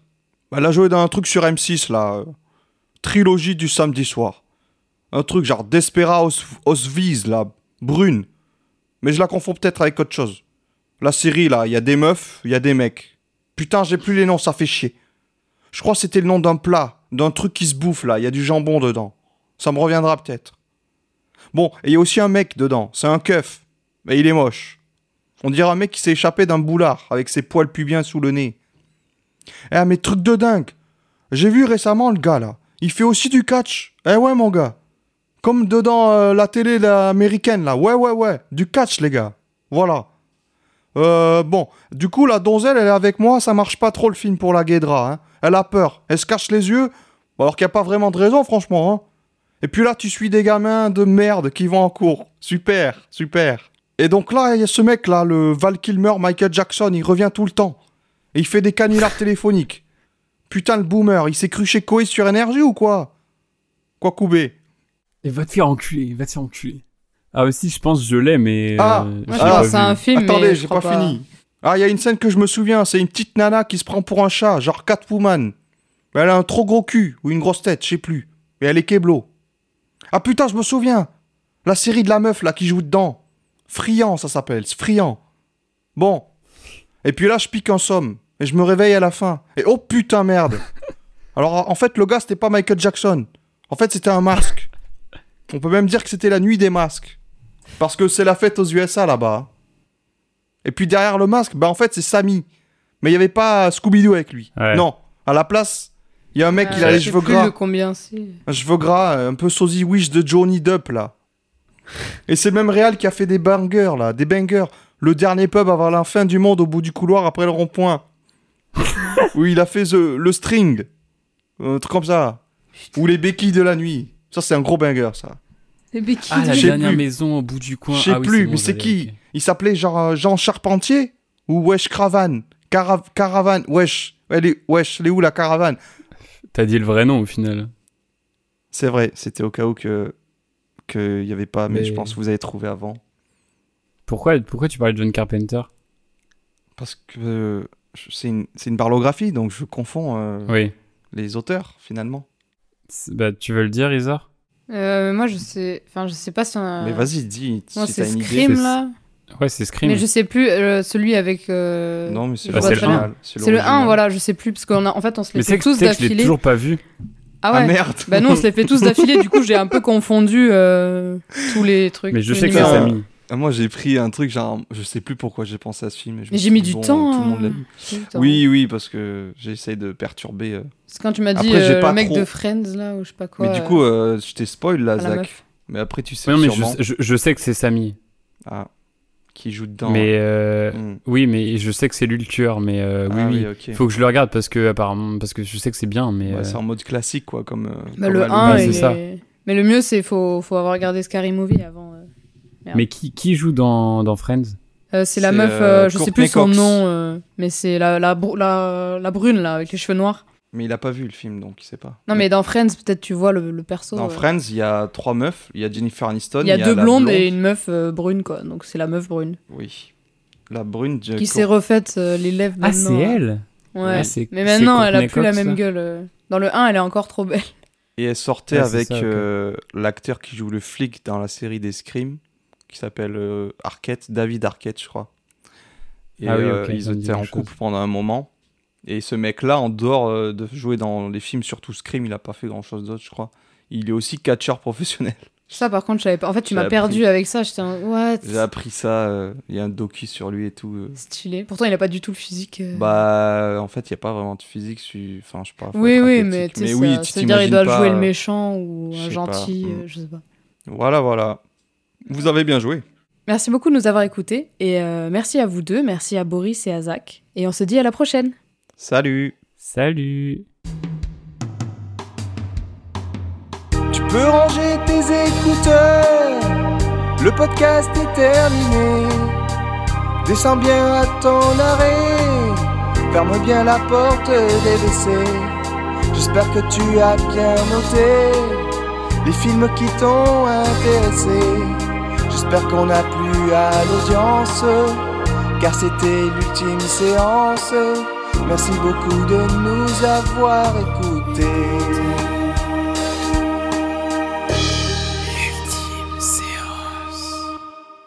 Et bah c'était bien de la merde. Oh, moi j'ai trouvé ça fort Ah, putain, intéressant. il casse les couilles le texte, c'est ce genre de musique là. Peut-être que je reviendrai au prochain spectacle.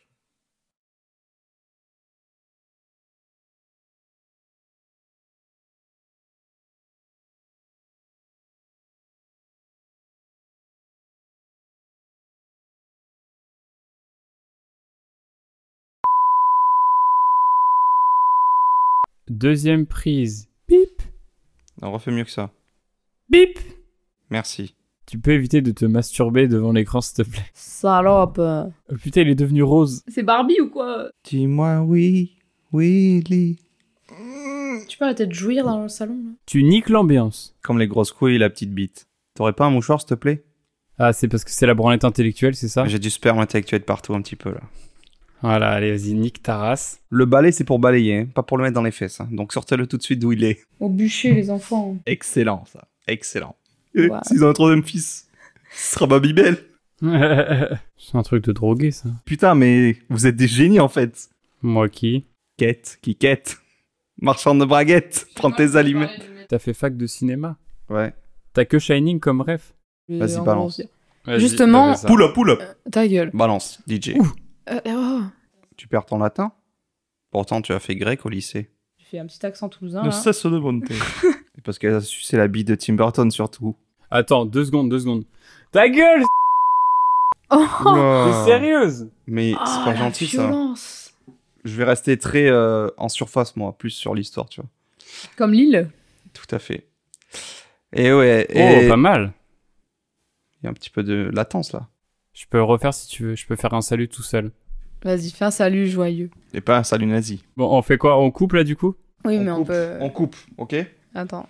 Déjà, je vais remettre. 3, 2, 1, ça coupe.